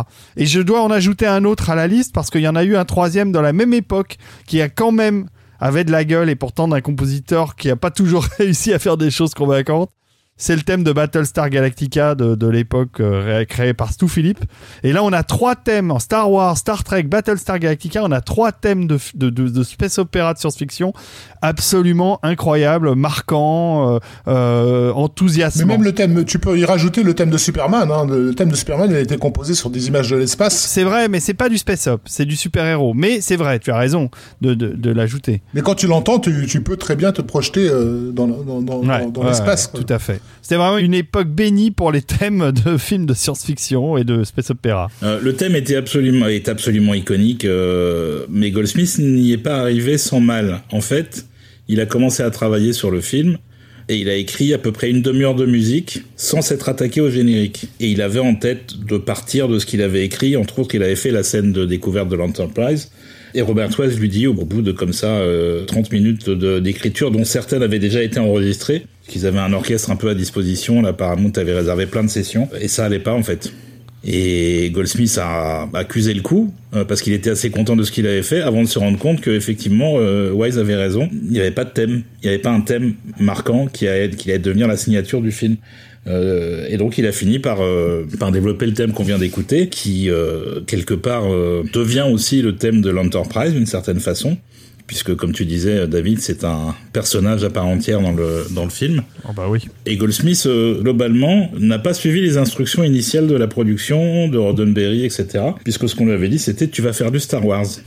Et il s'est dit non, je vais faire du Goldsmith. Et il n'y a pas vraiment de, de ressemblance euh, stylistique entre ce que Goldsmith a fait pour Star Trek et ce que Williams avait fait pour Star Wars euh, juste avant. Ce sont deux chefs-d'œuvre euh, complètement distincts, et c'est tant mieux. Il doit y avoir une ressemblance quelque part, puisque euh, les spécialistes de la musique de films hollywoodienne, que sont le magazine Télérama, avaient qualifié la musique de Star Wars de, de musique pompière, et ont qualifié la musique de, de Star Trek, le film, de musique pompière. Si eux trouvent qu'elle se ressemble, c'est qu'elle se ressemble forcément. Forcément. C'est vrai, pardon, j'ai dû, dû me tromper. J'ai pas lu Télérama avant de commencer l'en- l'enregistrement de l'émission. Je regrette. Moi, Olivier, j'ai une question pour toi. J'ai euh, à, à plusieurs reprises entendu dire que Goldsmith n'était pas euh, enthousiaste à l'idée de faire la musique de Star Trek, que la science-fiction, non seulement c'était pas son truc, mais qu'en plus Star Trek, ça l'intéressait, ça l'intéressait pas, et que pendant très longtemps, euh, il a considéré que ce qu'il avait fait sur Star Trek, c'était euh, c'était relativement mineur, alors que dans l'ensemble, les fans de Jerry Goldsmith étaient restés très accrochés et très fans justement de son motion picture. Est-ce que c'est c'est vrai que Goldsmith euh, Alors, euh, dénigrait un peu Star Trek? Non, c'était pas un fan de science-fiction. Il en avait fait beaucoup. Il avait déjà beaucoup d'expérience. euh, il avait fait La Planète des Singes. Il avait fait Damnation Alley. Et là, il sortait tout juste de Alien de Ridley Scott, Ouais. qui est un autre genre de science-fiction un peu horrifique. Donc, il n'était pas super fan du genre. Il en a quand même fait pas mal dans sa carrière. Par contre, il était fier de ce qu'il avait fait pour Star Trek.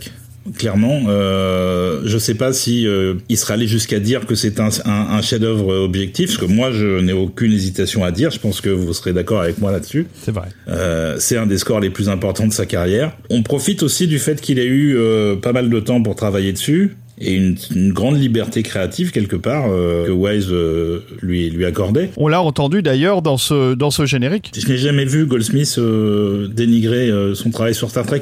Il était assez content globalement de ce qu'il avait fait jusqu'à la fin, jusqu'au dernier film qu'il a qu'il a mis en musique. Il y a un aspect au- au- au-delà du goût prononcé pour telle ou telle mélodie, etc. Il y a un aspect de la musique de Star Trek qui me semble vraiment fondamental culturellement parlant, c'est que euh, on est en, en 79-80, en- c'est la fin de la grande vogue disco qui a popé popularisé une certaine forme de d'instruments synthétiques.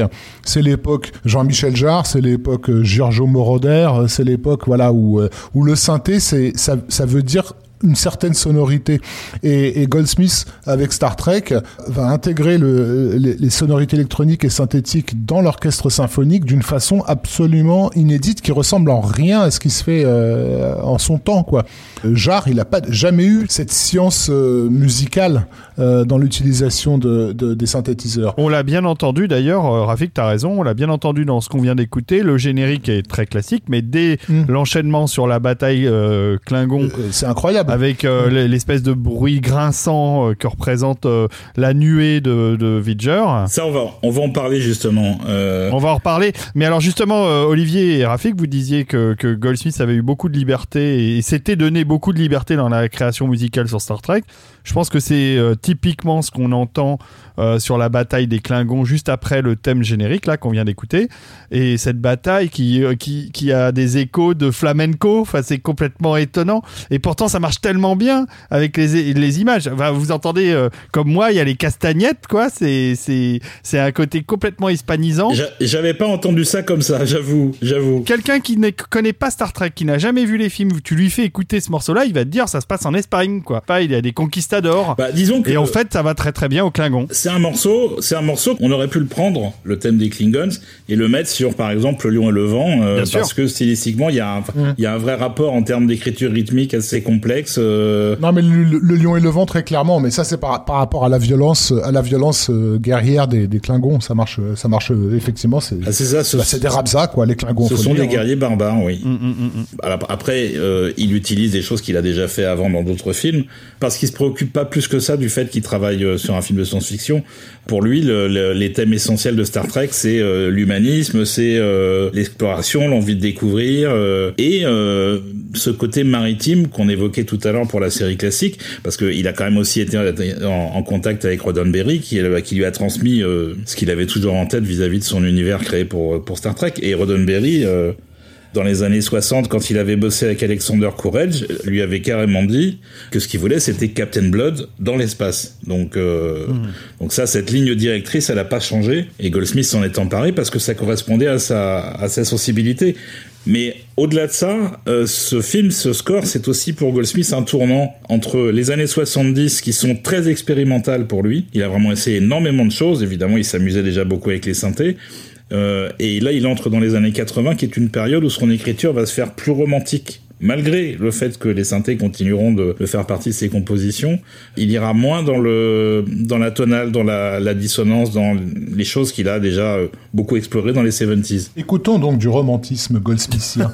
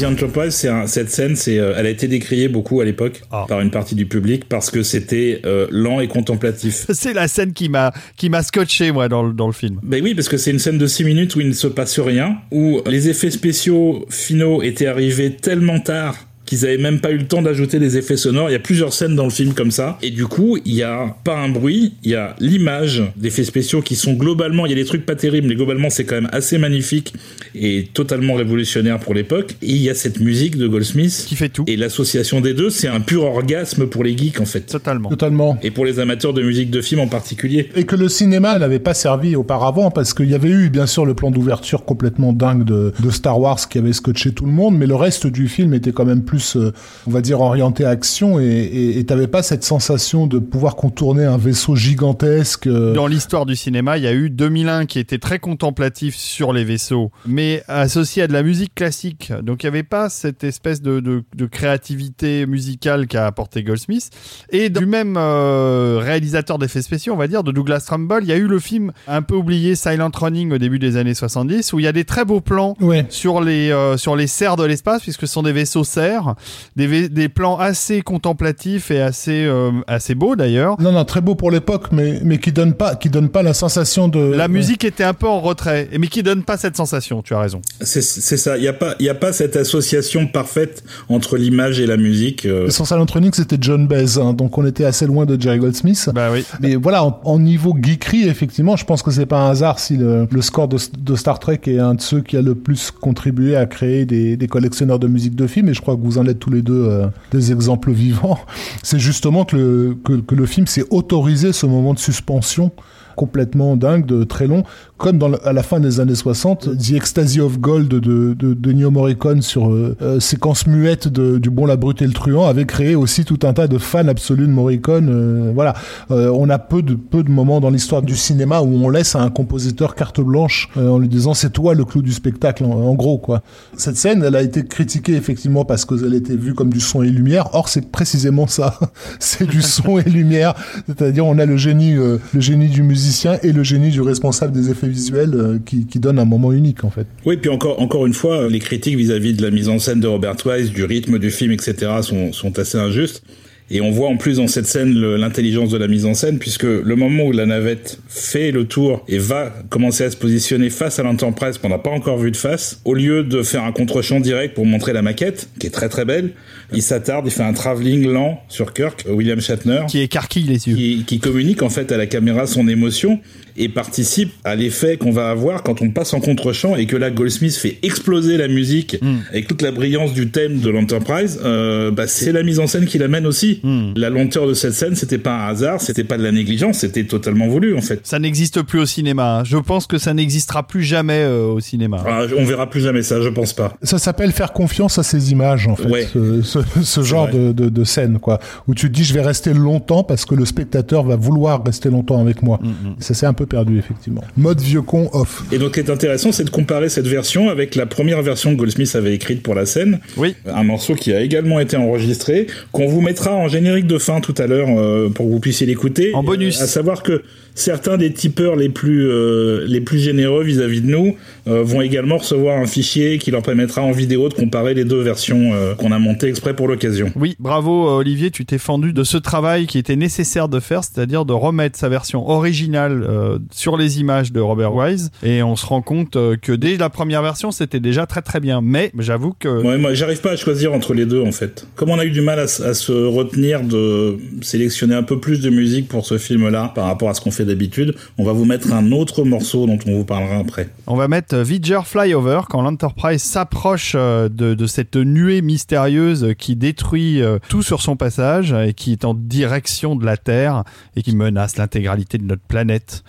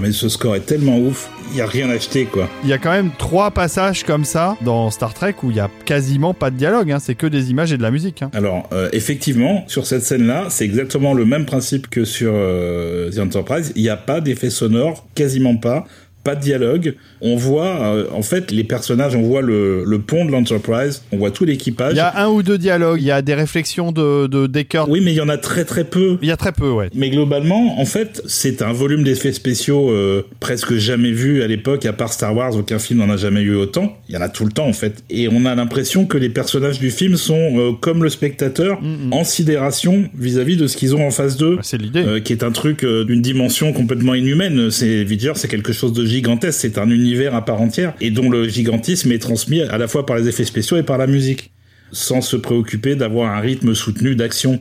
Donc il n'y a pas d'action du tout dans, dans cette scène-là, juste on découvre des paysages euh, d'un autre monde en fait. qui sont une réminiscence de ce que Douglas Trumbull avait déjà fait euh, sur le 2001, l'Odyssée de l'espace de, de Kubrick, hein, qui était le, le voyage euh, final de Bowman. Au-delà de la porte des étoiles. Exactement. Sauf que bon, il avait utilisé à l'époque pour, pour Kubrick euh, une technique un peu compliquée, mais euh, qui était euh, qui était une technique essentiellement optique. Là où sur euh, sur Star Trek, il a le, aussi le luxe d'un travail de, de maquette couplé à, à ses effets optiques. Mm, mm, mm. Il est bon aussi de préciser que ça a été, c'est des séquences qui, sont, qui ont été tournées en 65 mm. Le film à l'époque a été abondamment distribué aux États-Unis, du moins en 70 mm et Dolby Stereo, euh, justement pour pour pour donner tout le sens euh, du spectaculaire à, à ces séquences-là. On rêve d'une version 4K euh, de bonne qualité euh, à partir d'une d'un négatif 70 mm ou au moins du négatif original du film de la part de Paramount. Euh, on peut l'espérer un jour, euh, vu que c'est- ça reste quand même une, une bonne source de revenus. Euh, en tout cas, de temps en temps pour Paramount, on pourra parler de NextG et du, et du crash financier qui a été euh, le remastering Blu- Blu-ray de, de la série. Mais en ce qui concerne les films, je pense qu'ils ont bien, bien, bien amorti euh, leur master et ça serait de très bon ton de la part de Paramount de nous en refaire un tout neuf et en ultra HD. Voilà, alors, euh, dans ce qu'on vient d'écouter, donc euh, qui est un assez long morceau, euh, Vidger Flyover, euh, vous avez remarqué, pour ceux qui ne le savaient pas, qu'il y, a un- il y a une sonorité, une espèce de résonance très profonde. Ouais. On a une approche très différente de la scène de l'Enterprise, qui était vraiment, c'était un ballet euh, ultra romantique. Là, on tombe dans, dans l'expérimentation euh, à tout craint. Et donc Goldsmith, initialement, voulait pas utiliser de synthé. Il le fera au final. Il va en faire rentrer de plus en plus, ce dont mon graphique parlait tout à l'heure. Mais d'abord, il est allé chercher une alternative, et l'alternative, c'est un, un instrument qui s'appelait le Blaster Beam. Non, non, c'est les ressorts de mon ancien lit. C'est exactement le bruit que faisaient les ressorts de mon lit pliant. C'est les gring, gring. Je recommande pas de dormir dessus parce que c'est une, euh, une poutre de, d'aluminium qui fait euh, presque 6 mètres de long, sur lesquelles on a tendu 24, 24 cordes. Sous chaque corde, euh, on trouve un micro de guitare électrique et ça se joue avec, euh, on frappe les cordes ou on les pince. En l'occurrence pour Star Trek, ils ont frappé les, les cordes avec des douilles d'obus. Ouais, un gros cylindre euh, de cuivre. C'est-à-dire un gros machin quand même pour provoquer une résonance particulière. Goldsmith était ravi du résultat. Il en a mis euh, Partout. beaucoup dans le film, puisque cette sonorité qu'on entend dès la première scène qu'on écoutait tout à l'heure de destruction de la flotte euh, des Klingons par Vidger, parce que ce son-là, c'est le son de cette entité euh, extraterrestre euh, gigantesque. Et d'ailleurs, c'est un instrument qu'on a retrouvé après dans pas mal d'autres films. euh, Et je crois que la dernière fois que je l'ai entendu, c'était il y a un ou deux ans, dans un score de Bear McCreary qui s'appelle Ten Cloverfield Lane. C'est encore utilisé, mais pas fréquemment. Tu veux dire qu'ils se trimballent leur poutrelle de 6 mètres avec leurs cordes euh, électriques C'est ça, et c'est Craig Huxley qui a inventé l'instrument. C'était c'était une déclinaison de quelque chose qui existait déjà avant, sauf que c'était du métal. Et lui, il a choisi l'aluminium spécifiquement pour euh, une sonorité un peu plus musicale. Et c'est lui aussi, c'était un, un musicien. Il avait été acteur avant, il avait joué dans Star Trek euh, classique d'ailleurs quand il était gamin. Et donc c'est lui qui a géré toute la partie électronique de Star Trek. Donc au-delà du Blaster Beam, il a aussi fait tout ce qui était euh, effet de synthé, euh, tous enregistrés en live avec l'orchestre pendant les sessions d'enregistrement. Excellent. Donc le Beam, c'est vraiment un, élément essentiel qui a été découvert par le grand public euh, via Star Trek, via ce premier film. Goldsmith a travaillé quatre mois sur le film, mais dans un planning quand même assez tendu. euh, parce que ce qui se passait, c'est qu'ils avaient des séances ré- réservées régulièrement, et parfois il allait au studio. Alors c'était enregistré au studio de la 20th Century Fox parce que le studio de la Paramount était trop petit pour accueillir un orchestre de 91 musiciens dont il avait besoin. Et parfois, il allait au studio et il avait rien à leur faire jouer parce qu'il n'avait pas écrit, parce qu'il n'avait pas reçu la scène d'effets spéciaux euh, correspondante, parce qu'elle n'était pas prête. Du coup, il réenregistrait des trucs qui étaient déjà prêts. Euh, ça a été assez, euh, assez frustrant comme process. Et il a travaillé comme ça jusqu'au bout, puisque la dernière séance d'enregistrement de la musique pour le film, elle a eu lieu cinq jours avant la sortie du film. Ah ouais?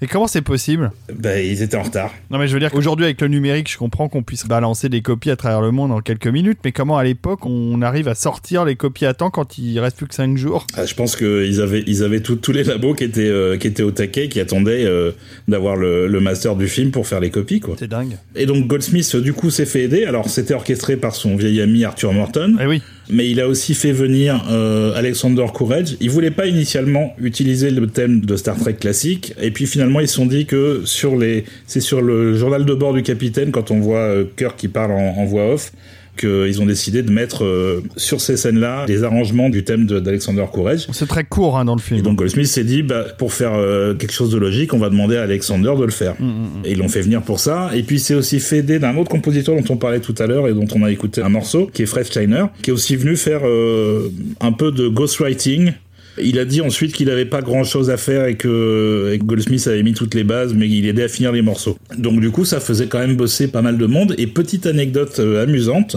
dans l'orchestre, en tant que violoniste, on a euh, David Newman. Le David Newman. Le fils d'Alfred Newman, futur compositeur euh, lui-même reconnu, qui à l'époque était musicien et jouait dans l'orchestre qui a enregistré Star Trek. Et qui rendra hommage de bien belle manière à la musique de Star Trek dans Galaxy Quest, dont il fera la composition. Tout à fait. Donc voilà, pour moi, c'est un, un pur chef d'œuvre C'est euh, certainement le score le plus sophistiqué sur un projet audiovisuel lié à Star Trek qui va aussi servir de template. Alors le thème d'Alexander Courage va rester tout au long des séries et des films à venir, mais le thème de Goldsmith sera aussi parfois euh, repris, euh, identifié comme étant un des éléments fondateurs musicaux de, Star Trek. Et, même euh, Rafik, je sais pas ce que tu en penses, mais je trouve que la façon dont Goldsmith a abordé le space opéra et la musique de Star Trek, c'est comme le disait Olivier, un marqueur qui va être repris de nombreuses fois dans d'autres compositions liées au space opéra et même euh, dans les déclinaisons qui seront faites euh, des films. Mais je pense pas qu'il ait été si souvent repris en fait euh, tel quel, c'est-à-dire que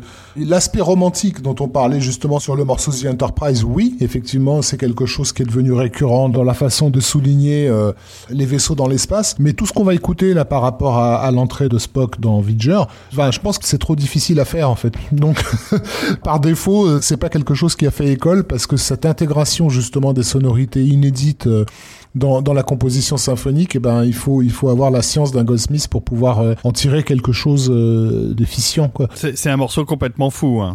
Là, on va rentrer dans l'électronique et j'ai pratiquement plus jamais entendu ce qu'on, ce qu'on s'apprête à entendre. Ah bah, c'est un mélange d'orchestre et d'électronique complètement impressionniste en fait. Il y a un piano aussi qui est assez marqué et au fur et à mesure qu'on avance vers la fin de la scène, plus Goldsmith se lâche et le final de ce morceau qui s'appelle Spock Walk, c'est carrément du psychédélisme en fait. Totalement. Oui, oui. Mais les images aussi. Hein. C'est presque un héritage des images hallucinogènes des années 70. Euh. Exactement. Tout est conçu autour du visage de Leonard Nimoy, donc qui est dans son scaphandre, euh, voilà où les, les, lumières se reflètent euh, dessus. On voit ce que lui voit et ce qu'il traverse.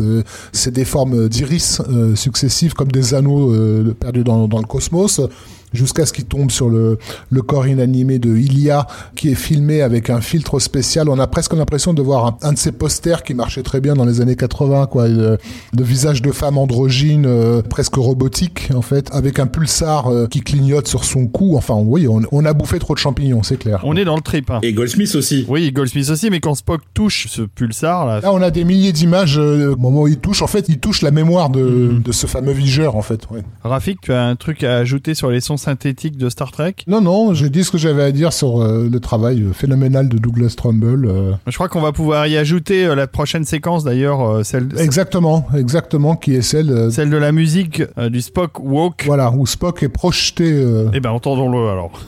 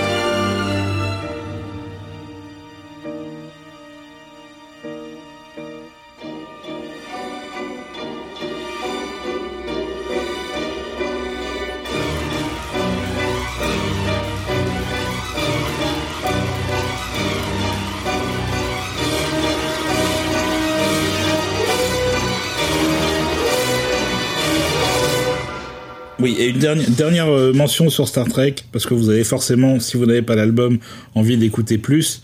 Euh, Il y a un très bel album euh, sorti chez La La Land qui est toujours disponible, trois disques je crois, qui reprend la totalité du score, plus l'album euh, d'époque, plus des tas d'inédits de versions alternatives, comme ils ont beaucoup enregistré, et c'est absolument fascinant de la première à la dernière note, donc euh, allez acheter ça pendant qu'il y en a encore. Voilà. Star Trek 2 arrive quelques années après, euh, je me souviens même plus quand d'ailleurs, trois ans après Star Trois Trek ans. Motion Picture. Et moi, 3 ans, 82. donc je cours au cinéma, au 3 Vincennes à l'époque, je m'en souviens précisément.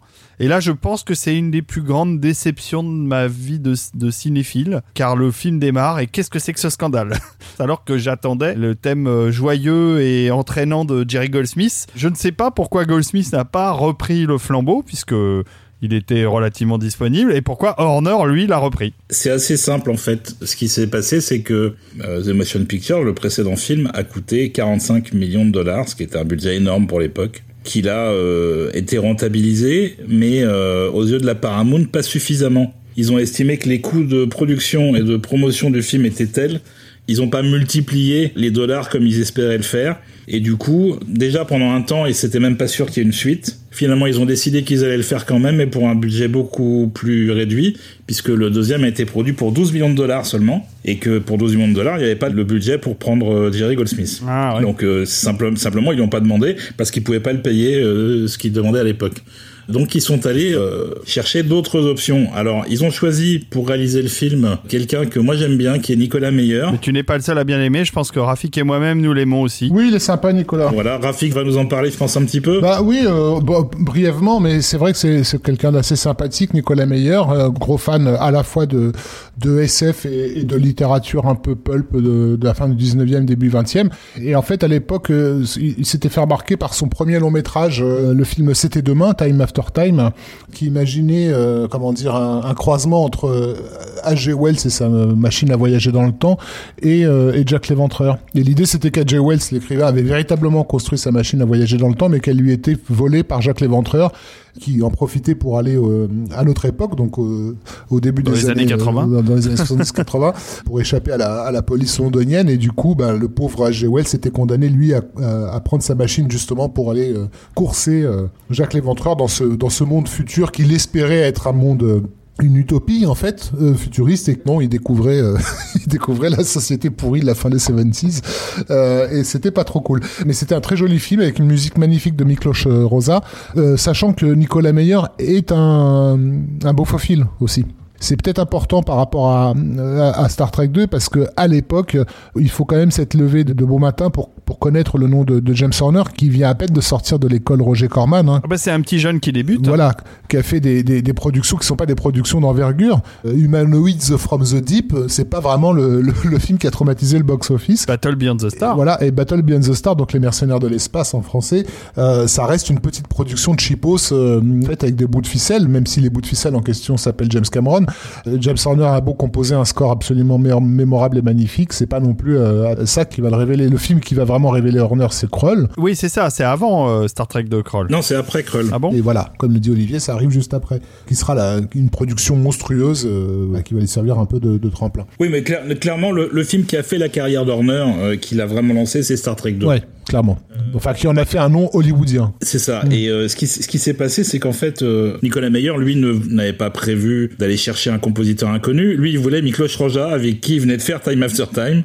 On a failli avoir un score de Star Trek par euh, le compositeur de Bénur. Euh, si ce n'est qu'en termes de budget, encore une fois, c'était pas possible. Euh, Miklos était trop cher. Et du coup, ils sont allés chercher euh, des idées. Et ce qui s'est passé, c'est que Corman, quand il a produit euh, Battle Beyond the Stars, avait demandé à Horner de faire du Goldsmith à la Star Trek. Du coup, ça faisait presque une bande démo. Donc, ils sont allés chercher Horner. Il était dans les prix. Il savait écrire pour orchestre. Et il connaissait Goldsmith. Il était aux sessions d'enregistrement de Star Trek, le film. Parce qu'à l'époque, Horner sortait avec la fille de Goldsmith. Et, et bien sûr, et d'ailleurs, euh, dans la musique de Battle Beyond the Star, il y a aussi euh, l'espèce de grand instrument de 6 mètres de long avec les cordes bizarres là. Il y a aussi le Blaster Beam, il a repris tous les tics euh, entre guillemets de Goldsmith pour assurer une certaine continuité et puis parce que Horner il aime bien reprendre hein, euh, donc en gros Goldsmith sur le premier il avait tout donné et Horner il a tout repris mais avec un talent certain. Bah, évidemment. Donc il est allé encore plus loin dans le côté maritime, on va peut-être en reparler après. On va écouter le main title. On va déjà écouter le main title et, le thème euh, d'Horner qui, euh, contrairement à Goldsmith, commence en reprenant le thème d'Alexander Courage. Peut-être que c'était une volonté de la production euh, de remettre un marqueur à ce niveau-là. c'était pas une volonté de la production dans l'absolu. La volonté de la production, c'était surtout de ne pas reprendre le thème de Goldsmith. Pour effacer ce semi-échec commercial et critique d'ailleurs du premier film. Goldsmith était complètement hors scope en termes de, thématique. On écoute le main title de Star Trek 2.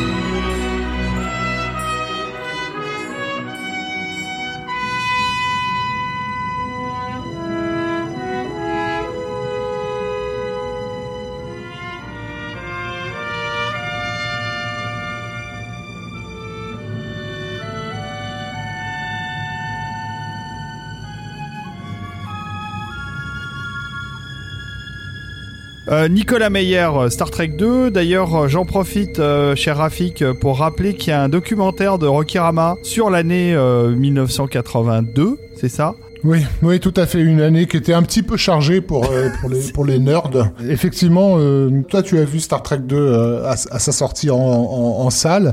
moi, je ne l'ai pas vu à sa sortie en salle parce que cette semaine-là, il y avait deux autres films qui sortaient en même moment, qui étaient Poltergeist et le Dragon du Lac de Feu. Pas mal aussi. Et donc j'ai préféré le Dragon du Lac de Feu. Je l'ai vu aussi en salle. J'avais pas le droit d'aller voir Poltergeist, j'étais trop petit. Mais effectivement, c'était une euh, une rentrée française euh, particulièrement chargée puisque donc chaque semaine il y avait à peu près trois films énormes, euh, soit de SF, soit d'horreur, soit fantastique qui sortaient. Dans les semaines précédentes, on avait eu Blade Runner, on avait eu The Thing, on avait eu Mad Max 2, on avait eu bon. Ah non mais c'était incroyable. ça n'arrêtait pas. C'était. Il n'y avait pas Conan aussi? Il y avait Conan, tout à fait. Des années incroyables. Et donc euh, dans le documentaire de Rokirama, ils ont été interviewés Nicolas Meyer, que je trouve encore bien fringant. Hein. Il, présente vachement bien ce garçon. Il a l'air en forme et il nous parle de son expérience. Euh, donc c'est intéressant de le voir en vrai parce qu'on le voit rarement en interview, euh, Nicolas Meyer. Et Rokirama fait un joli documentaire sur cette année 82 extrêmement riche en cinéma. Alors il y a un petit truc que j'ai pas dit, c'est que quand il a su qu'il pouvait pas avoir Miklos Roja, il était parti sur euh, un compositeur qui s'appelle John Morgan, que le studio a refusé parce que c'est quelqu'un qui n'avait jamais travaillé pour le cinéma. Euh, pourquoi ce nom est familier de pas mal de gens là maintenant que j'en parle?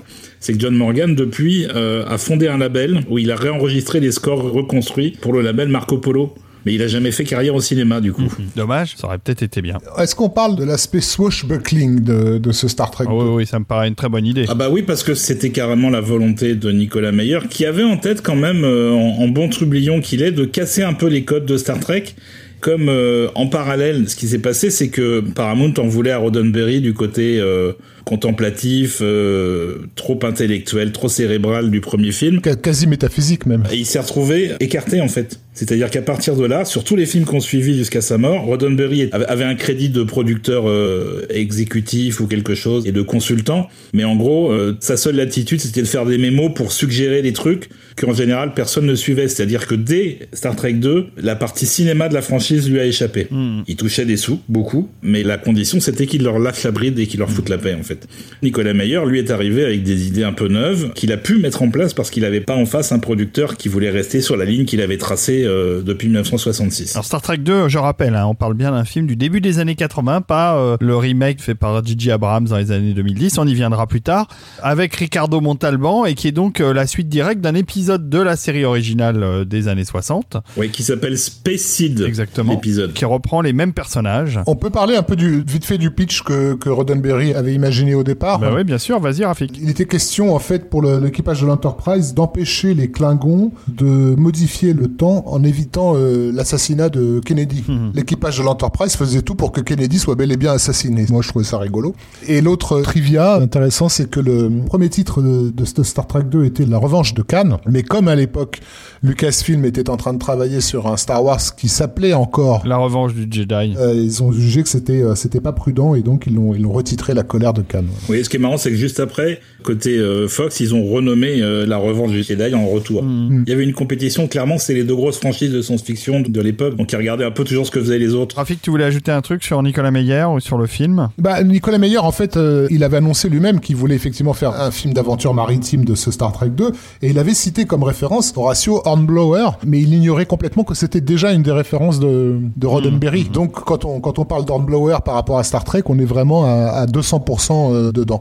Et au niveau musical, ce que James Horner va faire euh, sur certaines séquences d'action, comme le morceau qu'on va écouter, c'est justement euh, illustré euh, dans la plus pure tradition de Wolfgang Korngold, combat de, de, deux énormes frégates euh, bourrées de canons. quoi. C'est vraiment ce qui est mis en musique ici, et c'est un style musical qui reprendra ensuite sur euh, Krull, qui est aussi un film très swashbuckler ah bah dans l'âme. Pas uniquement dans la trame, mais aussi dans l'aspect. Krull, contrairement à Star Trek. Dans l'aspect très Errol Flynn, etc. Voilà. Oui, et d'ailleurs l'approche maritime évolue au, au, cours du film, puisque effectivement, comme tu dis, Rafik, toute la première partie, les premiers affrontements entre Cannes et, Kirk dans l'espace, c'est de la bataille navale mmh. pure et dure. C'est de la stratégie euh, navale, ouais. Et, quand on arrive à la séquence finale qui se passe dans une nébuleuse où en fait tous les instruments des vaisseaux sont, euh, sont brouillés, euh, c'est-à-dire que la seule manière de naviguer qu'ils ont à faire, c'est à vue. Et là, on passe au film de sous-marin. Mm, mm, mm. Mais ça reste encore de la bataille navale euh, inspirée de l'histoire, on va dire. Avec des effets spéciaux d'ILM qui, à mon goût, hein, sont pas euh, aussi impressionnants que, ceux du premier film. Le budget étant bien sûr pas du tout le même. Je trouve que les, les maquettes sont, sont moins, elles ont moins de poids. Mais il y a eu beaucoup de recyclage, Rafik. Ils ont récupéré des maquettes qu'avait fait l'équipe de Douglas Trumbull, comme par exemple une des stations spatiales qu'on voit voit au début de Star Trek 1 dans un sens et qui est dans l'autre sens dans Star Trek 2 et peint avec des couleurs légèrement différentes. Ils ont aussi récupéré la maquette de l'Enterprise qui est passée d'un studio à l'autre d'ailleurs plusieurs fois. Mais en tout cas, euh, il y avait de la récupération de la part d'ILM et euh, moi je trouve personnellement qu'ils s'en sortent quand même pas mal, surtout sur la bataille finale euh, dans la nébuleuse Mutara où c'était compliqué à l'époque de faire justement ces effets de gaz en suspension dans l'espace. Oui, de transparence sur du gaz. Ouais, au niveau des incrustations c'était euh, c'était pas évident. Le film est bien pensé pour prendre le contre-pied justement du premier et faire quelque chose de très dynamique, très énergique, Euh, et il est soutenu à merveille par Horner euh, à ce, à ce titre-là, parce qu'il y a énormément d'énergie, énormément d'action tout au long du film. Moi, je le dis euh, sans, sans hésiter, euh, ça reste mon score d'Horner préféré encore aujourd'hui, Hmm. alors que c'est le premier que j'ai découvert. C'est là que vous avez raconté votre vision du film. Moi, je l'ai vu euh, à la sortie. Je me suis précipité euh, après le film pour aller trouver un magasin qui vendait le disque. Et je l'ai pas trouvé. J'ai dû aller chez mon disquaire habituel et le, et le commander, et le faire venir de Paris. Euh, et ça a mis un mois. Donc pendant un mois, j'étais hystérique en attendant le- la musique pour pouvoir la réécouter. Et j'ai pas changé d'avis depuis. C'était une découverte euh, d'un compositeur que j'aime beaucoup par ailleurs, mais aucun de ses scores n'a eu un impact euh, tel sur moi que celui-là. Toujours concernant les effets spéciaux, il faut quand même noter euh, un moment euh, historique puisque on a la première véritable séquence en images de synthèse euh, Eh oui. vue, euh, vue au cinéma, donc conçue par ce qui est à l'époque le Lucasfilm Computer Graphic euh, Group et qui des années plus tard sera rebaptisé en Pixar.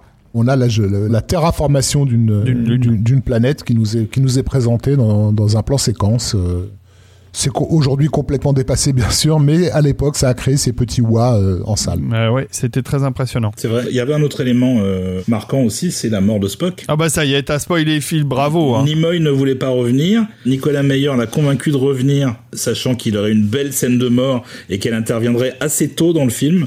Et puis au final, euh, le pitch du film a filtré. Les fans ont commencé à râler, donc ils ont décalé. Pour ça, Corner a dû réenregistrer une partie de la musique après coup, puisqu'ils ont ils ont décalé la, la mort de Spock vers la fin du film, euh, en laissant en plus une fin ouverte qui va permettre ensuite de le faire revenir.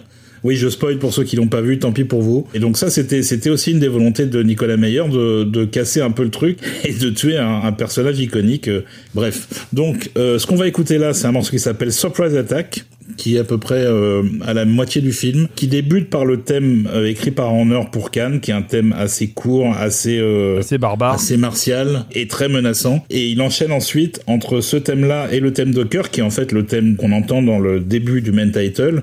Parce que dans le main title qu'on a écouté tout à l'heure, il y a deux thèmes. Il y a celui de Kirk d'abord, le plus héroïque, et ensuite le thème de l'Enterprise. Tout ce morceau, Surprise Attack, est en fait un jeu de chat entre le chat et la, souris, entre le thème de Kirk et celui de Khan, puisque justement, ils font des manœuvres stratégiques pour se positionner, pour se tirer dessus. Et c'est retranscrit musicalement parce que Horner avait en tête de inconsciemment expliquer aux spectateurs qui ils avaient en face d'eux à quel moment, c'est-à-dire quel vaisseau on voit, est-ce que c'est Khan ou est-ce que c'est Kirk, et de rajouter cette espèce de niveau de lecture additionnel qui explicite les choses en fait. Si jamais on a du mal à suivre quand on regarde simplement l'image. Super. Voilà.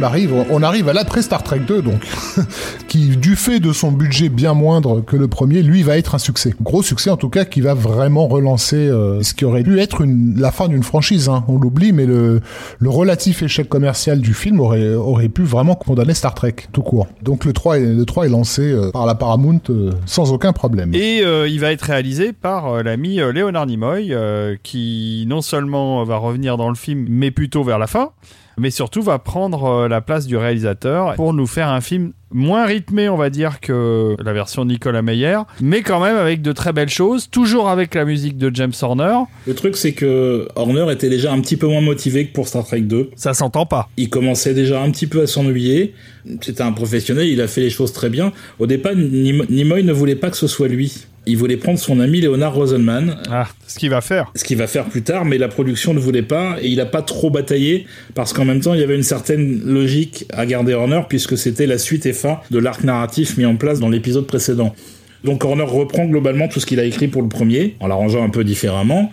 Euh, en rajoutant un thème euh, pour les Klingons qui est euh, un peu à mi-chemin entre celui de Goldsmith et ce que Horner avait lui-même écrit pour Wolfen l'année précédente. Il développe beaucoup son thème pour Spock qu'il avait écrit aussi pour Star Trek 2 et qui a une importance prépondérante pour donner de la présence au personnage alors même qu'il n'est pas à l'écran puisqu'il apparaît qu'à la toute fin et en mêlant le thème de Spock au thème de Genesis, donc la machine de terraformation dont parlait Rafik tout à l'heure. Et donc sur le morceau en question qui s'appelle euh, Stealing the Enterprise, on voit Kirk et l'équipage voler l'Enterprise. Et donc Horner reprend le thème de l'Enterprise qu'il avait développé pour le deuxième, en remplaçant euh, les caisses claires qui sous-entendaient dans le 2 que, euh, en gros, l'équipage et l'Enterprise étaient au cœur de, Starfleet. Il y avait un côté un peu militaire dans ses, dans ses percussions. Il enlève cette partie-là pour remplacer par un, un cymbalum qui est un instrument euh, frappé par des maillets qui donne un son euh, totalement différent. Une espèce de clavecin indien. C'est ça, qui donne un côté un peu plus anarchique alors que la musique est la même, pour sous-entendre que euh, Kirk et son équipage ont pris le large et ils sont plus sous la coupe de la fédération. Hmm. Donc c'est des petites choses comme ça qui, qui font qu'Horner, il avait vraiment une réflexion très approfondie quand il abordait un film, quand il abordait une séquence. Et donc là, effectivement, ce, ce morceau-là, c'est le, ce qu'on appelle le highlight euh, du score d'Horner pour Star Trek 3. Quelques précisions techniques aussi sur les effets spéciaux, euh, toujours euh, sous la direction d'ILM pour Star Trek 3. Le Space Dock que l'on voit dans ce film est la plus grande maquette qu'ILM ait jamais fabriquée elle est gigantesque.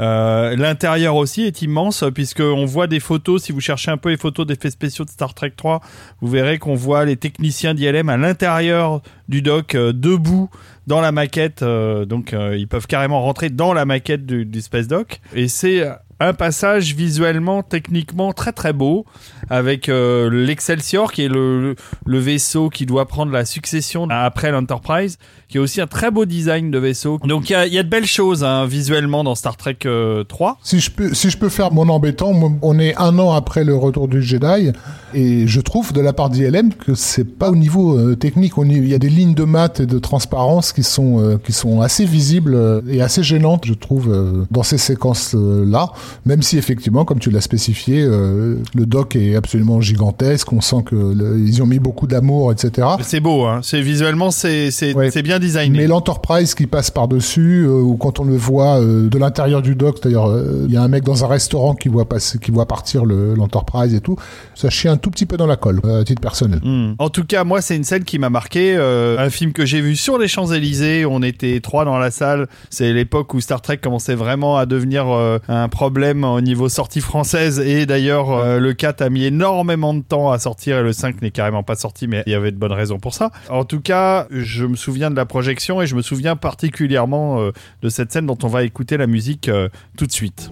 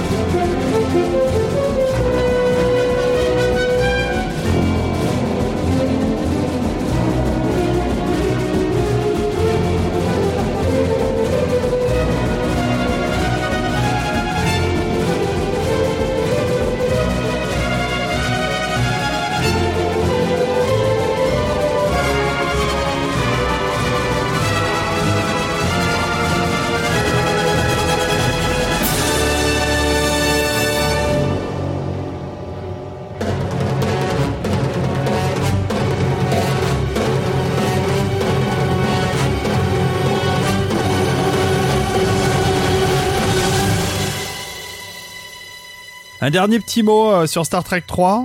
Si vous regardez le générique, vous verrez qu'il y a une très grande pause entre le nom de William Shatner et celui de DeForest Kelley dans le générique.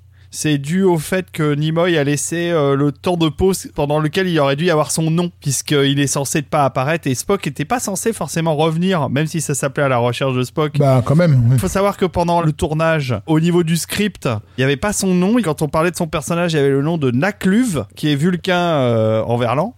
Donc, euh, pendant un moment, il y a eu quand même des hésitations euh, euh, sur le fait que Spock allait revenir réellement.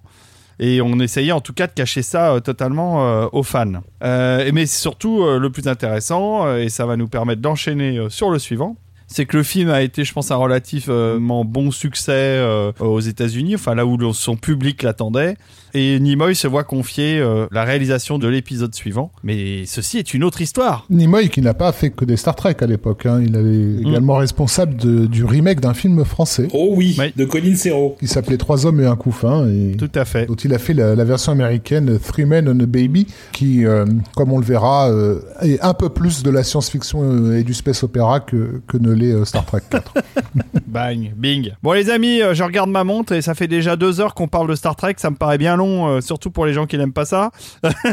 Donc on va s'arrêter là avec un morceau de conclusion dont on vous parlait tout à l'heure, qui, qui est la version alternative de The Enterprise de Star Trek The Motion Picture, un très beau morceau de Jerry Goldsmith. On va se retrouver donc euh, pour une prochaine épisode et probablement donc un troisième épisode parce qu'en deux on va pas réussir à boucler toute l'histoire de Star Trek. Hein, vous êtes d'accord les amis? On fait trois épisodes alors si je comprends bien. bah moi, en tant que Trekkie, euh, je vous suivrai jusqu'au bout du monde. Hein. Merci Rafik de ton soutien. Bon Olivier lui ça le dérange pas, il pourrait faire 10 épisodes sur Star Trek.